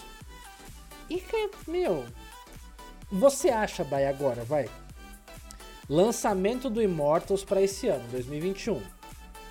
Eles não vão dar a data do, do Diablo 4 pra gente. Vai ter o né, pessoal ficando pistola em casa, pelo menos. Vai ter uma série de monitor quebrado. Mas você acha que existe a chance, você como fã da Blizzard, de pelo menos um remake do Diablo 2 ser anunciado? Olha, saiu notícias que eles estavam trabalhando nisso, né? Uhum. Então eu acho que se for para eles anunciarem alguma coisa do tipo, vai ser agora na BlizzCon. Uhum. Até porque a gente vai participar, nós do Card da Manga vamos participar de algumas é, coletivas de imprensa sobre legal, todas as franquias, legal. todas as franquias da Blizzard. E tem três vezes o nome Diablo na, na lista. Ah, então. Então, não sei. Imagina assim, então, três produtos de Diablo. É, né? então. Tô aqui e, naquela esperança. É, e eu, eu até tava é, vendo alguns criadores de conteúdo falando que faz sentido. Porque assim, eu, eu como jogador, tá? Estou falando eu como jogador. O que eu gostaria era que esse ano, já que em 2018 teve gameplay do parte do primeiro ato do Diablo 4, teve gameplay é, 2019, desculpa, desculpa 2019. É, teve gameplay do primeiro ato do Diablo 4, teve gameplay do, do Overwatch 2. Eu, como jogador, gostaria que esse ano fosse anunciado, né, até o final do ano, por favor, Overwatch 2 e Diablo 4. Que não vai ser. Eu acredito que com esse vazamento aí do Overwatch 2 ficando para 2024, provavelmente Diablo 4 indo embora junto, existe a possibilidade do anúncio do remake do Diablo 2 só para ser um pessoal, estamos trabalhando, enquanto isso, brinquem com isso aqui. Toma esse brinquedinho aqui para vocês se divertirem. Exato. Exato. Então eu acredito que vai ser isso que vai ter de Diablo. É, data do Diablo Immortals para esse ano, trabalhando no remake do Diablo 2 para 2022. Aí, ó, Diablo 2 2022, talvez. E e Diablo 4, infelizmente, ficando para 2023 ou 2024, infelizmente. Porque eu queria muito e, jogar esse jogo esse ano. Mais, mais um parênteses. Pra... Hoje, como eu sou o, o orelha da, da, situação, eu vou ficar só fazendo parênteses. A, a localização da Blizzard normalmente é muito boa, né? A do Sim. Diablo é um esculacho, cara. É muito foda a Sim, localização muito. do Diablo. Muito Sim. foda. E o melhor é ter o vendedor que é o seu Madruga. Nossa, não, isso. Cara, é, é, é espetacular. Não, eu falo, o, a localização do WoW também tem altas pegadinhas, assim, altas referências que são muito boas. Então. Ah, mas, mas eu não digo nem de, de, nem de tradução. Em Hearthstone também a gente vê muita coisa muito bem feita e tudo mais. Mas a dublagem de, sim, sim, sim, de, Diablo é incrível, cara. É incrível. Sim. Nossa, eu já quero até agradecer aqui o Nasteric. Muito obrigado pelo seu sub, meu querido. Seja bem-vindo. Depois me manda aí, eu te mando. O, me manda uma mensagem no privado para te colocar no grupo de subs. Temos aqui um grupo de subs do WhatsApp, né? Pra saber tudo que tá rolando aqui na matilha um pouco mais cedo. É, oh, mas então, falando sobre a, a localização, eu, eu, digo que assim, a Blizzard, ela é uma das poucas empresas, e eu não consigo lembrar de outra, mas não quero falar que é a única, que é o, ela, os jogos que ela produz vale a pena você jogar em inglês, como ele foi feito, mas vale a pena você jogar também em português. Eu vou assim, dizer mais. Jogos, jogos da Blizzard, no caso o, o Diablo, pouco que eu joguei, né? E, o Hearthstone, são os únicos produtos que eu consumo dublado. Os então. únicos. Eu, eu, não suporto coisa dublada. não suporto coisa uhum. dublada. É, e os, as coisas da Blizzard são, são as únicas coisas que eu, que eu consumo porque é muito bem feito. É muito Sim, bem feito. Eu, eu, eu, adoro o trabalho de localização deles, é, é ímpar, é realmente ímpar. Gente, a, quem dubla a Nancy no Hearthstone uhum. é a mesma que dubla a Bu do Universidade de Monstros. Ah, é? Então, é muito fofinha. É, realmente. Muito bom. A Nancy é uma skin maravilhosa. O... Aí saindo, né, de... A gente, a gente falou de três principais franquias, né, que... WoW, Overwatch, Diablo. E antes de entrar na grande principal da noite, nossa, que nós vamos cobrir mais a gente pode falar das duas coadjuvantes que não devemos ter nada de mais anunciado, que é o Heroes of the Storm, que já não tem mais competitivo, eles lançam um herói a cada seis meses e olha lá. Né? Tá bem largadinho, né, Dai? Infelizmente. Uhum. A Bom. dublagem também do HOTS é maravilhosa, Sim. Virtual Conselho. Mesmo que você não queira jogar, dá um play lá com o herói só para você escutar, porque é incrível. Sim. E no StarCraft. StarCraft eu acho assim, ah, não, não vai ter mais StarCraft. Assim, não tão cedo. Né? É, é, RTS, infelizmente, é um, modo de jogo, né? Um, estilo de jogo que hoje não tem feito tanto sucesso, mas ele, né, na, ainda na Coreia é muito jogado, o pessoal ainda joga absurdos, então a Blizzard mantém o carinho, né, de manter o jogo ali estável e rodando bonitinho, o competitivo Mas... é muito forte até hoje, né? Exato, do exato. É, só que é, eu fico triste que mesmo as principais é, transmissões de, de, StarCraft no ocidente tem poucas pessoas assistindo. E eu acho mó legal. Eu, eu acho muito maneiro. Assim, só que eu, eu, eu, eu acho que de todos, tá? De todas as franquias da Blizzard, é o único, é o único que eu não me arrisco de maneira nenhuma a jogar o competitivo. Porque você Gente. vai ver a mão do pessoal, é absurdo. Vocês cês, não têm ideia acham... do que é o Mundial de StarCraft na BlizzCon. É então, surreal. Isso, isso é pro cara que joga de. O cara que joga de Mosaic Mage, ele acha que ele tem APS. Ex é, exato. não, amiga, você não tem APS. Você não, você não tem, não. Vai ver o pessoal de, de StarCraft. Cara, é absurdo. É absurdo. São humanos, não. São. É absurdo. Então, assim, é, são mais. Infelizmente, são franquias que estão ali, né, um pouco de canto, né? Não são flagships, né? Não são as principais onde a Blizzard mais foca os esforços. E aí a gente vem então pro principal da noite, né? Clérigo. Clérigo. Meus amigos, expansão de Hearthstone. E aí a gente entra no momento em que a Dai, né, assim, que tem que. É, Eu viro planta. A, assume seu papel de Glória Pires. Mas assim, vamos fazer comentários. Comentários, porque não teve, não teve vazamento, por incrível que pareça. Né? Teve vazamento só do. Pela primeira vez. Pela primeira vez não vazou Cara, nada. Eu acho que vocês que não viram. Vazou, vazou coisa? Sim. Teve leak? Ah, eu não vi. Eu não Bom, vi. O, o, o, leak que teve de WoW envolveu todas as franquias? Porque assim, só para o pessoal explicar, só para explicar pessoal, a Blizzard deixou o, o press kit da BlizzCon disponível. Ah, mas, não, mas olha, a pessoa que achou isso foi uma FDP, porque o negócio estava agendado para 2.500 e não sei o que. A pessoa soube procurar. É, então, mas aí, né, é, é aquele negócio, né? Que quem procura acha. E aí não é. adianta né, nessa vida, né? É nesse é por isso mundo. que eu não deixo nada agendado no Card na Manga, então. gente, porque dá para achar. Não então. deixo. Faço tudo assim, ó, na hora mesmo. Mas nos leaks envolviam todas as. Porque eu só vi o leak no Red do WoW, né? Mas envolvia todas as franquias, então? O leak? Sim. Ah, Mas é que o Red não, não, não cobre, né? Mas vazou sim. Mas eu achei que não eles iam tudo, pelo menos linkar. Entendi, entendi. Mas então, a respeito do, do HS, a gente pode falar sobre o que foi mostrado pra gente no. A gente teve um vídeo, né, curtinho, que foi maravilhoso. E aí, o vídeo que eu fiz Olha lá, a Dai já tá mostrando ali, ó. O, o grifo, né? E a nossa mantícora. É mantícora, né? Olha, olha, é. olha, olha o meu crachá de horda sendo renegado. Uh, mas o que acontece? A gente teve, né, ali 10 segundinhos de vídeo com o final, o brasão da horda em destaque. Então, assim, o que, que eu gostei? Eu fiz um react na hora no, no meu canal.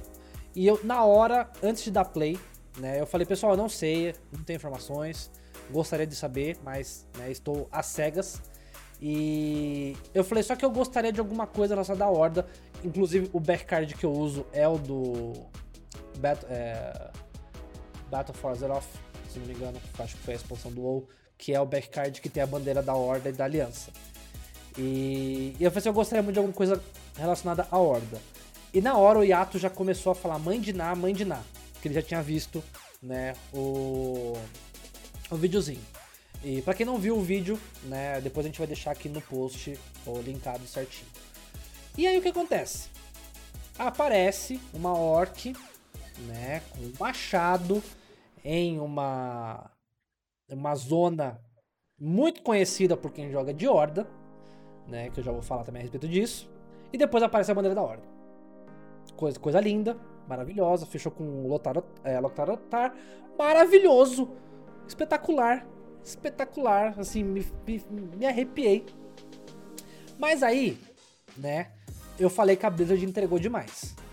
Porque quem jogou de Horda sabe, né, que ali, né, é um local que na, na imagem aparece muitas raízes com espinhos gigantes, e aparecem certas criaturas, né? Que eu não lembro o nome em português, mas em inglês Javatusco. Javatusco, que são os Hoof é, em inglês. E, e assim. Killbor, que é em inglês. Não, Killbor é o, é? é? o javali. Ah, tá. É o, é o é o, é, o, é o grandão. Hum. E aí o que acontece, né? Existe um local ou que a gente upa, quem é da horda, né? Que é ali o que acontece. Tem duas duas instâncias que estão naquela região. Inclusive o pessoal do The Angry Kitchen também falou sobre essa teoria, porque ficou essa imagem fica muito clara que aquela orc está em Razorfen. É, a gente não sabe se é em Razorfen Downs, Razorfen Kraus, que são as duas instâncias que estão ali na região. Mas, inclusive, o, no artigo do Iato tem exatamente ali uma comparação da imagem com a imagem de abertura da instância de Razorfen Downs. Então, assim, e Razorfen Downs fica em Barrens, que é a, a, a, região do mapa ali inicial dos Trolls e dos Orcs no World of Warcraft. Então, quem jogou o WoWzinho, principalmente o Classic nos últimos anos, está familiarizado com a região. Isso foi o que a Blizzard mostrou até agora, até hoje. Porque hoje ela mostrou mais coisa. Mas nessa parte do vídeo, o que, que você me fala, Roma? Que a Dai não pode falar muita coisa. Mas assim, o que, que você espera, o que, que você achou dali? então, é, é, é, é, aquela, é aquele negócio do, de, de eu não acompanhar outras franquias. Tipo, esse vídeo não me diz nada. não diz absolutamente nada. Ah, legal. Você sabe é jogar um... mais, aí. Não, eu já falei que eu não posso jogar o WoW porque a última vez que eu me meti no MMO eu quase morri. É... Mas você emagreceu? Se você emagreceu, aí, ó. Não, não, eu preciso, preciso jogar o WoW, que a da ensinou agora que o WoW emagrece. Gente, só vou fazer o, o, o, um apêndice aqui. Quando eu comecei a jogar WoW, a minha irmã começou também. Uhum. Só que aí, como eu viciei demais, eu monopolizava o PC, não deixava certo. ela jogar. Certo. Então ela parou de jogar. Meses depois ela engravidou. Aí eu falei, Silvana. Excelente, excelente anticoncepcional.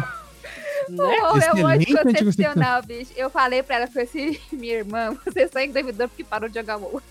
Viu? É por isso que eu falo, né, que se nós fôssemos pagos pela Blizzard, seríamos os piores funcionários. Porque nesse podcast, o que, nesse podcast de hoje aprendemos que o WoW emagrece e o WoW é um, um ótimo anticoncepcional. Eu acho que não é bem isso o intuito da Blizzard com o jogo, mas tudo bem. Vida que segue. Mas e aí, mas, mas, voltando a falar do vídeo, o vídeo não me diz nada. Imagino eu que seja alguma coisa relativa à expansão nova, mas ok. É, foi legal que logo depois do vídeo, né, o nosso grupo de criadores de conteúdo do WhatsApp, tem muita gente que joga HS, que joga o WoW também, e muita gente falou, ah, eu conheço essa região, né, a gente trocou ideia lá. E eu achei engraçado que o CCG também, ele tweetou, ele falou assim, eu sou o único jogador de HS que não joga WoW, né, que nunca jogou não. WoW. Não, eu também não. Agradeça a Deus por isso. É, é, uma, é um caminho sem volta, gente, é um caminho sem volta. Nem a, Nai, a Nai começou e quase foi corrompida, quase foi a ladeira abaixo. Ela parou antes de dar ruim. Cara, mas o WoWzinho é muito bom, assim. É, mas é. Não duvido, não, não, não tô falando que é ruim. Eu, não quero né? saber disso nem não. e, e aí depois, a Blizzard hoje revelou, né? Ela liberou, na verdade, um gifzinho, que é um gifzinho que eu adoro e eu sempre uso, e eu vou usar desse ano de novo que é o gifzinho do reloginho da mudança do ano. Né? Então a gente acompanha ali, a gente viu o ano do dragão na, na direita, viu o ano do corvo na direita, está uma interrogação sobre o, o, o que seria o do meio, que seria o atual, só que no momento o atual ainda é o da Fênix. E aí tem dois à esquerda. A, a Blizzard, o Blizzard, você não fez direito essa animação, viu? Porque o da direita, né, não sei se já tá mostrando alguma coisa. Mas a gente tem bem à esquerda um dinossauro, que teoricamente seria o próximo ano. É bem um Velociraptor, é bem assim, bem parecido mesmo com um Velociraptor. E o da esquerda é uma o da esquerda entre o da ponta aí o, o atual, digamos assim, que seria o próximo de agora, é uma tipo uma quimera ou um, um grifo não dá para saber. Assim, porque é, é, a, a, é que a cara parece um grifo, mas o rabo parece uma quimera, sabe? Com uma criatura meio ali mística, né? Então, não sei se é alguma coisa que ele já tem vazando. O ano do palhaço, o Eduqueza mandou aqui no chat, né? Também pode eu ser continuo, no, Eu continuo esperando ano. o ano do unicórnio, que vai ser o mais legal. É, o Roma falou que queria o ano do unicórnio, e eu também acho que seria Tem que muito ser roxo, legal. Se for, então, o ano do unicórnio eu acho que seria maneiro que no unicórnio a gente não tem. Esse unicórnio no WoW, Dai? unicórnio. É. Sei que eu tenho uma montaria assim. Não sei se chamam de unicórnio, mas eu tenho a montaria que tem um chifrezinho. Um cavalo com um chifrezinho. O Eduqueza falou que é o ano do viado. então, tem, tem bastante ano aí que a gente podia fazer aí, né? Mas eu não sei como é que a Blizzard vai fazer. Se ela se liberou alguma informação aí, se essa, anima se essa animação é, contém imagens verídicas. Porque Blizzard disse, convenhamos que se for realmente aí o que você tá mostrando, você não contou não só o desse ano, mas como do ano que vem. Né, assim, daria para esconder melhor? Talvez daria montar uma artezinha em que os próximos anos ficassem tapados. Mas aparentemente não foi o que aconteceu. Mas tudo bem. E. Porém. Dai, você já... sabe qual que é o próximo ano? Não precisa falar qual, obviamente, mas você sabe qual que é o próximo ano? É, a, a Dai já tem informações de qual que é o próximo ano. Então, assim. É, não, não vamos fazer perguntas, que aí o Roma já fez essa pergunta aqui, já vibrou meu WhatsApp aqui do advogado da Daya falando assim, não continue perguntando a respeito sobre isso. Então, assim, mas é... a respeito disso, eu acho que a Blizzard mostrou bastante coisa. E aí eu, achei legal essa demonstração do vídeo, e eu gostaria que vocês falassem sobre isso. Porque, que nem o Roma falou, o Roma falou assim, ah, eu não sei, pra mim não representa nada porque eu não jogo as outras franquias. Mas será que isso realmente também não é um convite da Blizzard? Do tipo assim, né? É, acompanhe mais nas outras franquias para que você possa estar mais por dentro do que pode acontecer. O que, que vocês acham? Ah, eu acho que a Blizzard sempre faz isso, né? É, eu uso isso como o. Como é que fala? Uma justificativa de quando eles lançaram o Trono de Gelo, né? Cavaleiros Sim. do Trono de Gelo. E eu fiquei assim, caraca, bicho, que vontade de reviver o Lich King no WoW. Hum, hum. Botei tempo no WoW e fui jogar. Exato. Eles fazem muito isso. É, e, e assim, é, aí já surgiram várias teorias, e que aí a, o, o Roma pode falar o que, que ele acha disso, a Dai não. Mas o pessoal falando bastante porque como encerrou o vídeo com a bandeira da Horda, o pessoal já falou, ah, aquele negócio. Primeira expansão focada na Horda, segunda expansão focada na Aliança, terceira expansão focada na briga da, da Horda com a Aliança. Eu gosto dessa ideia, porque como eu falei, remete, lembra né, do, do principal cardback que eu gosto. E eu acho que casa muito até com tivemos o WoW Classic, agora teremos o set clássico né, da, o, da, da, da, da, Blizzard, desculpa, do Hearthstone, né, o essencial. Então, trazendo esse, surgindo o clássico do Hearthstone.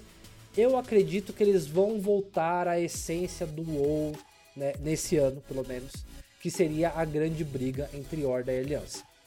Eu gosto da temática, porque eu sou um jogador de PVP, né? Então eu curto. O que, que você, Roma, por fora da, da, da franquia do WoW, mas dentro do HS, o que, que você acha? Então, é, eu tenho duas coisas a pensar em relação a isso. Eu, eu acho que pode acontecer, acabar acontecendo como aconteceu em 2019, é, onde você tinha, por exemplo, algumas classes só com Galacronde e as outras ficaram sem, e elas ficaram muito para trás nesse, na, nesse primeiro momento, né? Uhum.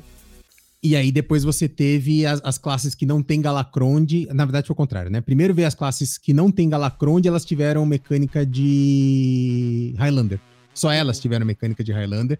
E aí depois foi compensado com as outras tendo a, a só elas tendo a. O Galacronde. Reparem, se vocês não repararam ainda, que você não tem uma classe que tenha mecânica de Highlander e que também tem Galacronde. É um ou outro, né?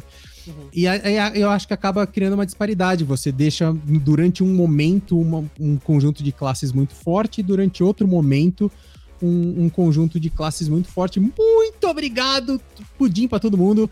A galera do Tesday tá chegando, todas as suas ângelas. Obrigado aí pelo, pela raid Tesday mais uma vez. Beijão, a gente tá aqui falando sobre as nossas expectativas para BlizzCon de amanhã sobre o Hearthstone.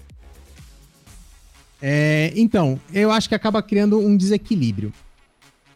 Por isso, isto posto, se você reparar, Morph, o ano de 2019 as expansões foram sequenciadas, elas eram uma historinha que Exato. dava continuidade, né? Uhum. E em 2020, elas foi o oposto. Foram três expansões completamente isoladas. Uhum. E eu vi é, entrevistas do Team 5 dizendo que eles gostaram muito mais do formato de 2020 do que do formato de 2019. Porque isso não limita eles é, criativamente. Certo. Então, Cara. porque assim, o, o, o, grande problema de 2019 é que eles acabavam ficando presos, porque eles tinham que continuar contando a mesma história na terceira certo. expansão. Que eles já tinham feito o negócio uhum. na primeira e na segunda. E que na terceira, para eles foi muito melhor eles terem total liberdade para lançar a primeira expansão de um jeito, a segunda expansão de outro, a terceira expansão de outro, completamente Entendi. diferente. Então, não sei se eles voltariam pro formato de 2019 três expansões seguidas. Mas não faria sentido lançar um negócio da Horda agora e não lançar um negócio da, da não Horda, que eu esqueci. O, Por que não? Por que não? É a melhor facção. É, eu, eu, estaria satisfeito. Com uma expansão apenas da Horda, tá ótimo. Nem precisa lançar uma. De... Assim, por mim podia ser uma expansão da Horda agora e a próxima expansão podia ser unicórnios. Entendeu? Tá ótimo. Entendeu? Nem precisa tocar no assunto de. Ah, pra quê? Entendeu? É, pra que aliança, gente? Então, mas hum. isso que, posto isso que o Roma falou, eu acredito sim na ideia de agora a gente ter uma expansão da Horda com apenas algumas classes recebendo cards de heróis. Quais são as classes a... da Horda? Só pra eu saber. Então, é, não, não tem classe da Horda. As classes você tem nas duas, dos dois lados. Ah, as raças, né, no caso. É, são as raças não, que tem. Nós tem... temos morto-vivo, Tauren, uhum. Good Elfo. Isso, é, é, Orc. É, buguei. O quê? Orc Troll. Orc Troll. Os Orc Troll. Inclusive, Isso. eu sou uma Troll linda. Tá, tô esquecendo de alguém? E os Goblins. Ah, os Goblins. E as Knights. Ah, é, então, não vai, então, então, então pode ser só da Horda. Então não, não faria diferença. Porque não, você, não, você, não, você não vai favorecer nenhuma classe. Eu achei que tinha classes, tipo assim, sei lá, o, o, o, o guerreiro era uma classe que era Não, mais pra horda. Antigamente, né, no clássico, você tinha apenas paladino na aliança e apenas xamã na horda. Ai, nem né? me Foi lembra. A única divisão Taurin paladino, até revira os olhos. É, então, para um perigo. Mas agora tem para todos os lados, os dois lados. Então não existe essa separação mais de apenas. É... Mas eu acredito realmente que, por exemplo, a gente pode ter uma carta de Silvanas é, para caçador, sabe? Uma carta de troll para xamã e isso nessa expansão. E aí, na próxima expansão sendo da Aliança, a gente pode ter uma carta da Jaina para mage, uma carta do de algum Outra Jaina? Ah, que legal. Ah, é, não, mas, mas eu digo mais uma que carta. Inovador, que inovador, mais uma skin. Não, eu sei, não, eu entendi, entendi que é um herói, mas no, no, no, final das contas é mais uma skin de Jaina, né? Porque sim, é a hora sim. que você então, bota o herói, troca. Não, pode não necessariamente ser um herói, sim uma carta. É, não não, herói, entendi. Ah, entendi, entendi. É, entendeu? É, como você tem o... o... Ai, Cara, o, o Rhino, né? Você o tem o Rhino, mesmo, tanto, tanto como herói, como carta, Isso. como como mais então, de uma carta, inclusive. Exato. Eu acredito realmente nessa possibilidade. E eu acho legal. Mas eu gosto da mecânica de heróis. É, e aí eu tô falando muito por mim, assim. Só que eu sei que a Blizzard já falou que ah, quando lançou o DK foi uma zica para balancear. E eles já falaram que eles não querem lançar mais uma expansão com 10 heróis. Eles não vão fazer isso. Uh, então eles têm evitado lançar os heróis. Eu não sei, eu adoraria. Eu adoraria. Assim, eu, eu, eu ia falar amanhã, né? Tacar o cartão de crédito na, na, no monitor, na apresentação. Inclusive estarei em live fazendo React.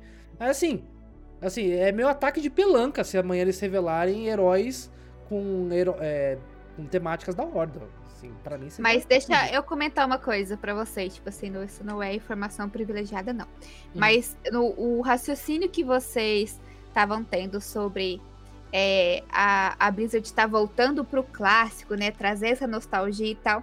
Vocês lembram, né? Tem, a gente tem o clássico ou o clássico aí, que todas as raças elas puxam a sardinha para uma classe, né?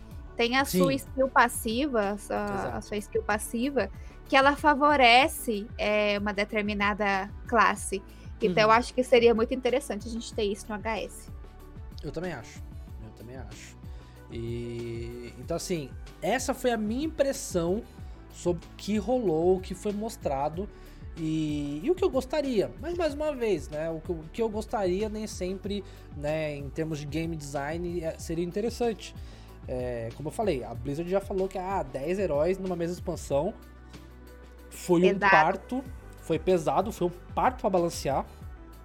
É, são 10 poderes heróicos novos, é, o meta fica muito absurdo. É, para mim foi a melhor expansão do HS? Para mim foi. Ó, disparado. É a que eu adoraria se tivesse um modo jogue no ano do Cavaleiro Som de Gelo, ah, eu ia jogar só lá. Ah, delícia. Mas aí sou eu falando. É, a Blizzard já falou que foi eu trampo. também gostava muito. Então, viu? Então, aí não sei. Aí o pessoal já falou aqui, ó, Herói de Guerreiro sendo Feng, também é legal. Então, assim, tem muito de, de, dessa parte que eu acho que dá para trazer. E. Só que assim, é, é, como eu falei, por mim também eu nem acharia ruim se agora eles lançassem uma expansão da Horda, 10 heróis baseados na Horda e próxima expansão, unicórnios. unicórnios. Nem precisa ser 10 heróis baseados na Aliança. Entendeu? Para mim pode ser unicórnios. E então, essa é a minha expectativa. O pessoal perguntou muito, né? Acho que o Roma também deve ter visto sobre isso. É, o pessoal falou, ah, e aí, vai ter classe nova? Né? Vocês vão lançar o o monge, né? Gente. Desiste. Já falaram que não. Não, já falaram que não. Já falaram é, que não. É, eu... A gente nem superou o Demon Hunter ainda. Aí, nem desceu ainda pela goela o Demon não. Hunter, entendeu? Não, não vem querer, porque não vai rolar, não. Não, então, e, e assim, e eu acho que nem para 2022 tem, tem classe nova, porque pelo, pelo que eu entendo, o Team 5 trabalha quase sempre um ano para frente já, né? Eles já estão trabalhando agora o que vai sair em 2022, no, no começo, né? E eles já falaram que eles não, eles vão lançar classe nova, mas que eles não começaram a trabalhar numa classe nova ainda. Uhum. Então, assim, eu acho que nem para começo de 2022 vem, vem classe nova, né? É, assim, se vier classe nova, teoricamente, seria monge, né? Porque a, a Blizzard eu acho que não vai lançar uma classe DH. Você acha que vem, é, Dai? DK, desculpa. Ah, eu não faço ideia. Eles falaram que é uma coisa que eles tinham em mente, né, de criar novas classes, mas que ainda é muito cedo para eles pensarem novamente colocar algo disso no jogo. Mas se fosse para chutar uma próxima, eu acho que o DK vinha antes do monte. Você acha? E, e, eles já falaram também da possibilidade de uma classe nova que não existe no WoW ser lançada primeiro no Hearthstone e depois ir pro WoW. Sei. Ai, que medo disso. Espero que isso demore um bom tempo, porque a gente não superou o Demon Hunter não, ainda. Não, não superamos o Demon Hunter. A não ser que eles deletem o Priest pra colocar a classe nova, eu acho. Não! Oh, oh, oh, oh, oh. eu eu, eu já isso? falei que por mim por, por, pra mim, o melhor, o melhor modo agora vai ser o clássico, porque não tem DH. Entendeu? Tá, tá, é, jogando a real. Jogando a real. Já, Mas certeza. tá tranquilo. É, eu, vou, agora... eu, vou repetir, eu vou repetir a piada, porque agora tem muito mais gente do que tinha na abertura, de dizer que o Priest não só é bom, como ele vai ter mais vezes de spell, só pra gente poder ficar cantando Clérigo, Clérigo. Ele tá, tá, tá pra repetir a piada da abertura. Mas. Então, Alguém não teremos. Rouba. é, alguém botou. Agora, e o modo novo de jogo? Porque, pessoal, o modo clássico não é o novo modo de jogo. Na, no nosso calendário né, do ano da Fênix, na, está marcado para fase 3, que é a fase que nós estamos. Estamos terminando de passar por essa fase. Está marcado um novo modo de jogo. O qual a Blizzard fez a besteira de falar no, alguns anos atrás que, ah, então, sabe o Duels? O Duels é um modo pequeno, perto do próximo modo. Por isso que esse próximo modo ficou pro final, né, pro, pro final do, do ano da Fênix. E aí, vamos lá. Novo modo. Eu espero que seja apresentado. Eu duvido que seja o modo de torneio, não vai, modo... não, não, vai ser, não vai ser. Então, o, o, modo de torneio. Não, não, não tem informações privilegiadas, mas eu apostaria que não vai ser modo torneio. O Roma apostaria a casa dele que não é o modo torneio. Nem tanto e... assim. Mas, então... e modo torneio, inclusive, né, que tem na China, né? Mas a China é um servidor diferente, é uma equipe separada também para algumas coisas. E o pessoal reclama a China muito. É das potaria. Exato. E o pessoal reclama muito que poderia, né, ter essa troca de informações para trazer esse modo, né, do, de torneio da China para cá. Eu já comentei isso na live essa semana, inclusive, que eu acho difícil migrar exatamente, porque o sistema lá é diferente. Até o sistema monetário, eles usam runas lá, é diferente. Já bugou, algumas pessoas já bugaram o client ocidental e apareceu algumas As imagens runas, das né? runas. É. Isso. E, mas o próprio sistema de torneio que tem na China tem recompensa até assim que dá para você sacar dinheiro na, no site da, da, da Blizzard. Então, assim, é muito diferente. E eu acho que para adaptar isso pro ocidente, pro ocidente seria muito delicado. Então não é simples pegar aquele modo torneio e trazer para cá. Né? Eles realmente teriam que fazer um modo torneio. Mas eu, eu acho, acho, que, que eles acho que... comentaram, eles comentaram em um dos ama que teve falando assim, olha, a gente ia trazer o modo torneio, mas o negócio não tá dando certo e não vai sair mais não. Eu é, tenho não, uma leve falaram, lembrança eles falaram de que eles falaram isso. Não, eles falaram no AMA. Falaram assim, por que, que ainda não tem modo torneio? E uh, foi o Ixer que respondeu isso. Ele falou, tem, já está pronto o modo torneio. Não ficou do jeito que a gente gosta, a gente não lançou e não tivemos tempo de mexer depois disso. É, ponto final. Coisa assim. Dizem as más línguas que isso é só uma desculpa porque a Blizzard fechou com o Battlefy a parceria até 2023. E que se fechou com o Battlefy em 2023, até 2023 não vai ter modo torneio. Enquanto esse. Eu acho que eles vão esperar o HS ficar perto de morrer e na hora que tiver quase uh, enterrando, puf! Coloca o modo torneio. Pode ser, pode ser. Cara, uma, uma, uma, coisa, eu não sei se eu já falei para vocês que eu vim dos fighting games. Já comentei aqui alguma vez? Ah, é...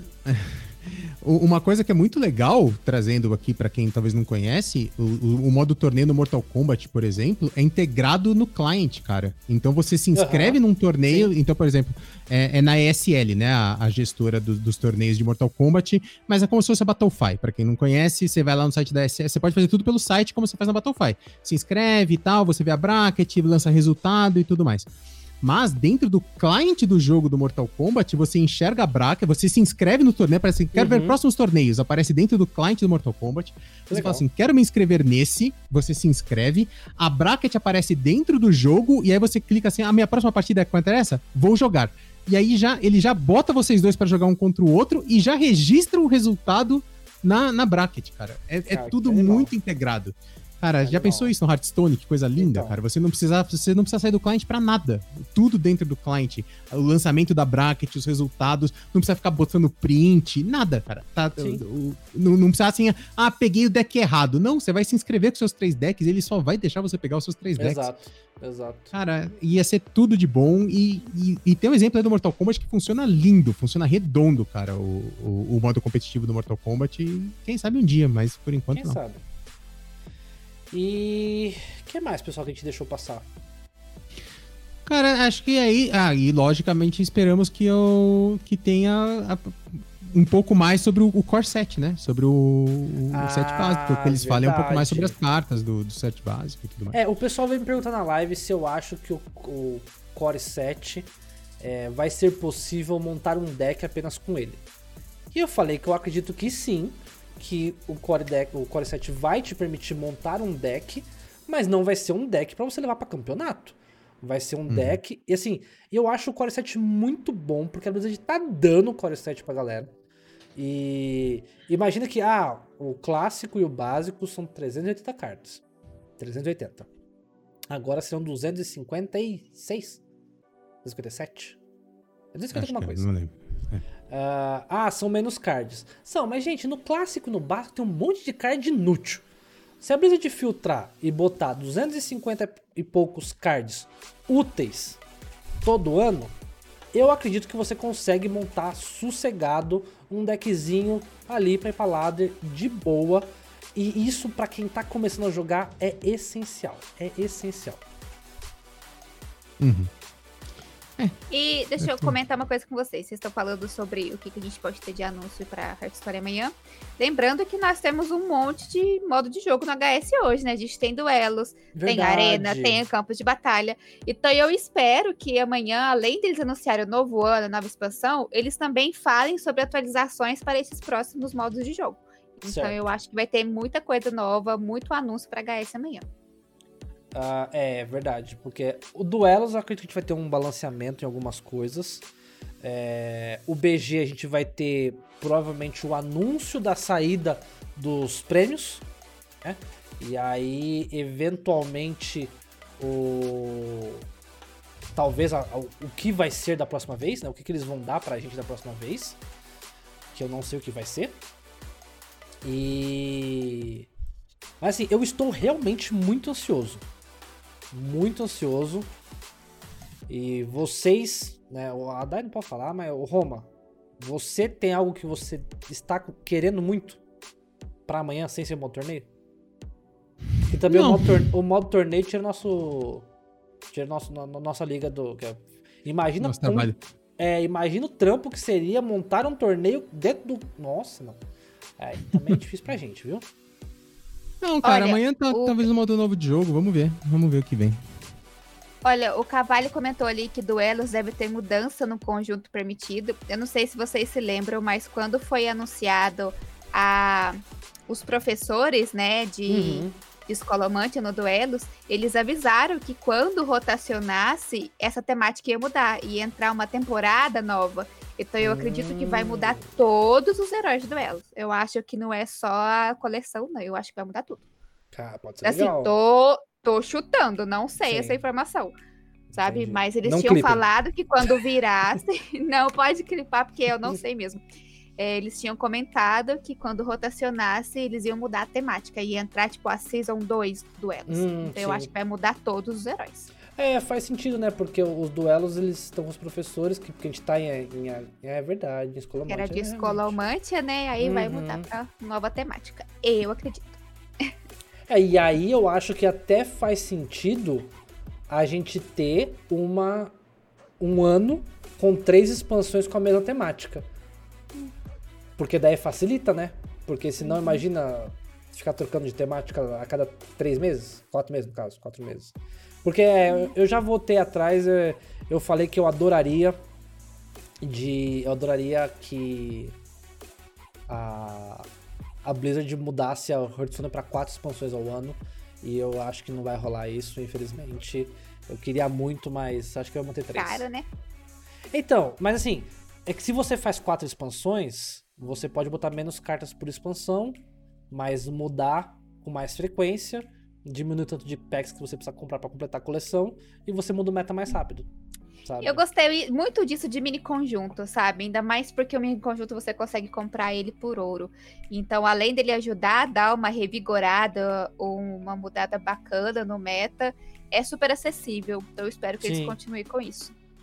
É, a gente ou até, ou até que eles anunciem que as expansões inteiras possam ser compradas por ouro. Dá uma olhada no zap só, Morph. Okay. É eu, que as expansões todas pudessem ser compradas por ouro, né? Sim, sim. Isso já seria, seria muito bom. Iludido! É... ah, sei lá, não custa sonhar, né? E... Ah, é, é, até tinha falado sobre o. Acho que é, eu falei isso que, inclusive, isso no, no que a Dai tava, né? É, de, de ser modelo de assinatura, eu também gostaria, mas também esse eu acho muito ah, difícil. Ah, é complexo demais, não sei. Hum. Eu acho que a gente vai, vai demorar a gente ver uma. Como é que fala? Uma mudança tão drástica assim na, na monetização do, do Hearthstone. A gente já tá vendo para que lado que a monetização na HS tá indo, então eu acho muito difícil ir para essa ideia que vocês estão pensando. Sim, não, eu, eu falo que a gente viaja demais, assim, a gente. Mas aqui o nosso espaço é para isso. A gente tá aqui para isso, para opinar. Então, toda semana, pessoal, para quem está aqui acompanhando pela primeira vez, a gente faz esse podcast toda semana e é ao vivo na Twitch, mas depois o VOD vai YouTube e também vai para o Spotify, vai para todos os agregadores de podcast. Então, se você quiser, assina lá o feed, é o nosso décimo episódio. E a gente tá sempre trazendo o pessoal aí pra conversar com a gente, bater um papo. Porque eu e o Roma, assim, a gente não manja nada, mas a gente tá aqui pra dar muita opinião, dar uma cisada, falar as besteiras. E eu acho que é isso.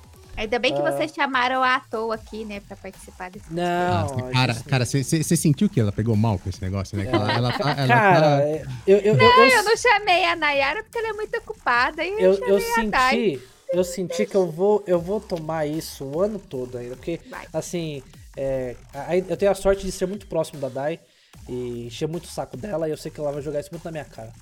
Mas, Acho que eu vou bem. aposentar antes de esquecer isso. É, então. Não, mas com, com o tempo ela vai. Ela, vamos ver se ela, se ela calma. Uh, mas eu acho que é isso. Eu, eu falei pra Dai que o nosso podcast ia durar pouco mais de uma hora, a gente já tá chegando a duas horas. A gente acho nunca cumpre. A gente nunca é, cumpre. Desculpa, Dai. É, eu sei que você é muito ocupada e tomei duas horas do, do seu tempo. E desculpa, mas. Meu, muito bom você estar tá com a gente de novo. De verdade, espero que você volte mais vezes. Pra quem não conhece a Dai, eu acho impossível quem não conhece a Dai que curte Hearthstone, mas a Dai produz. Dai, fala o que, que você faz, Dai, para pessoal aí. Eu crio conteúdo no Card na Manga, então, assim, a maioria dos conteúdos que estão publicados lá, vocês devem ver que são, que são meus, né? Fazem parte da, da, da nossa equipe também o Daniel Moura, o Flauzino, o Pedro Dantas, uma galera aí que vocês já devem conhecer. E além de criar conteúdo de Hearthstone, eu também posto na Paladina, que é o novo portal aí para falar de WoW. Então uhum. eu tô bem. tô bem à vontade aí na comunidade. É isso aí. E Roma, para finalizar, o que, que você tem pra, pra gente então, Roma? Cara, eu sei que a gente já estourou. Posso, posso esticar só mais um pouquinho, só mais um assunto? Mais um Cara, assunto. sabe, sabe que a gente não teve essa semana que eu fiquei meio decepcionado? O quê? Hoje é dia 18 de fevereiro, confere? Confere. 18? Ca... Meu Deus, já 18. 14 de fevereiro é Valentine's Day. Que no Verdade. mundo inteiro, tirando, tirando o Brasil, é dia dos namorados. E a gente teve um verso de card Michuruca. Ah, é, é, é, o que foi. Voltou, o né, o verso. A gente teve o verso que ficou disponível de novo pra comprar, né? É, quentinho de gold. Né? Mas não, não, teve nada, tem na, na taverninha especial, mas não fizeram, né? Esse, não, esse... então não teve, não teve. Cara, eu fiquei meio decepcionado. Eu, eu, eu é. queria que tivesse alguma coisa diferente, cara, alguma coisa a mais de. de, de, sei lá, o que é que a gente podia ter feito? Tá, será, tá. Né? Se a Blizzard não faz, vamos fazer a gente? Então, beleza. Então agora eu vou pedir para vocês um pouquinho de paciência, Cara, pessoal. Que Peraí, tá que acho nosso... que desconfigurou as câmeras aqui, mano. É, deu uma desconfigurada e eu vou configurar aqui rapidamente, tá, pessoal? Então vocês tenham um pouquinho de paciência, que a gente aí, para quem já tá vendo aí, tá acontecendo um negócio diferente. Ô, ô Morph, eu, eu, tô com, eu, tô no, eu tô no Meet aqui, parece que entrou alguém no Meet, Morph. É, você oi, passou oi. Endereço, você passou o endereço do Meet pra alguém, Morph? É, esse aí, pessoal que tá no Meet aí, tenha paciência aí, já vai falar com a gente. Temos uma participação especial hoje aqui, pessoal, então um pouquinho só de paciência que a gente arrumou aqui. Eu tô arrumando. Ai, Jesus. Então, Tenha um pouquinho tá de paciência. Que a gente vai botar aqui. Deixa eu só. Pera aí, an antes, enquanto eu tô arrumando, né? Vocês já estão hum. ouvindo. Vocês já estão ouvindo. Eles estão vendo, na verdade, é, porque é, tô, tô, na, na, na uma... quebra, na é, quebra ficou ali. Ficou tem aqui um, uma napa do meu lado aqui, né? essa, essa napa aqui é de quem? De quem que é essa napa aqui que tá comigo aqui hoje?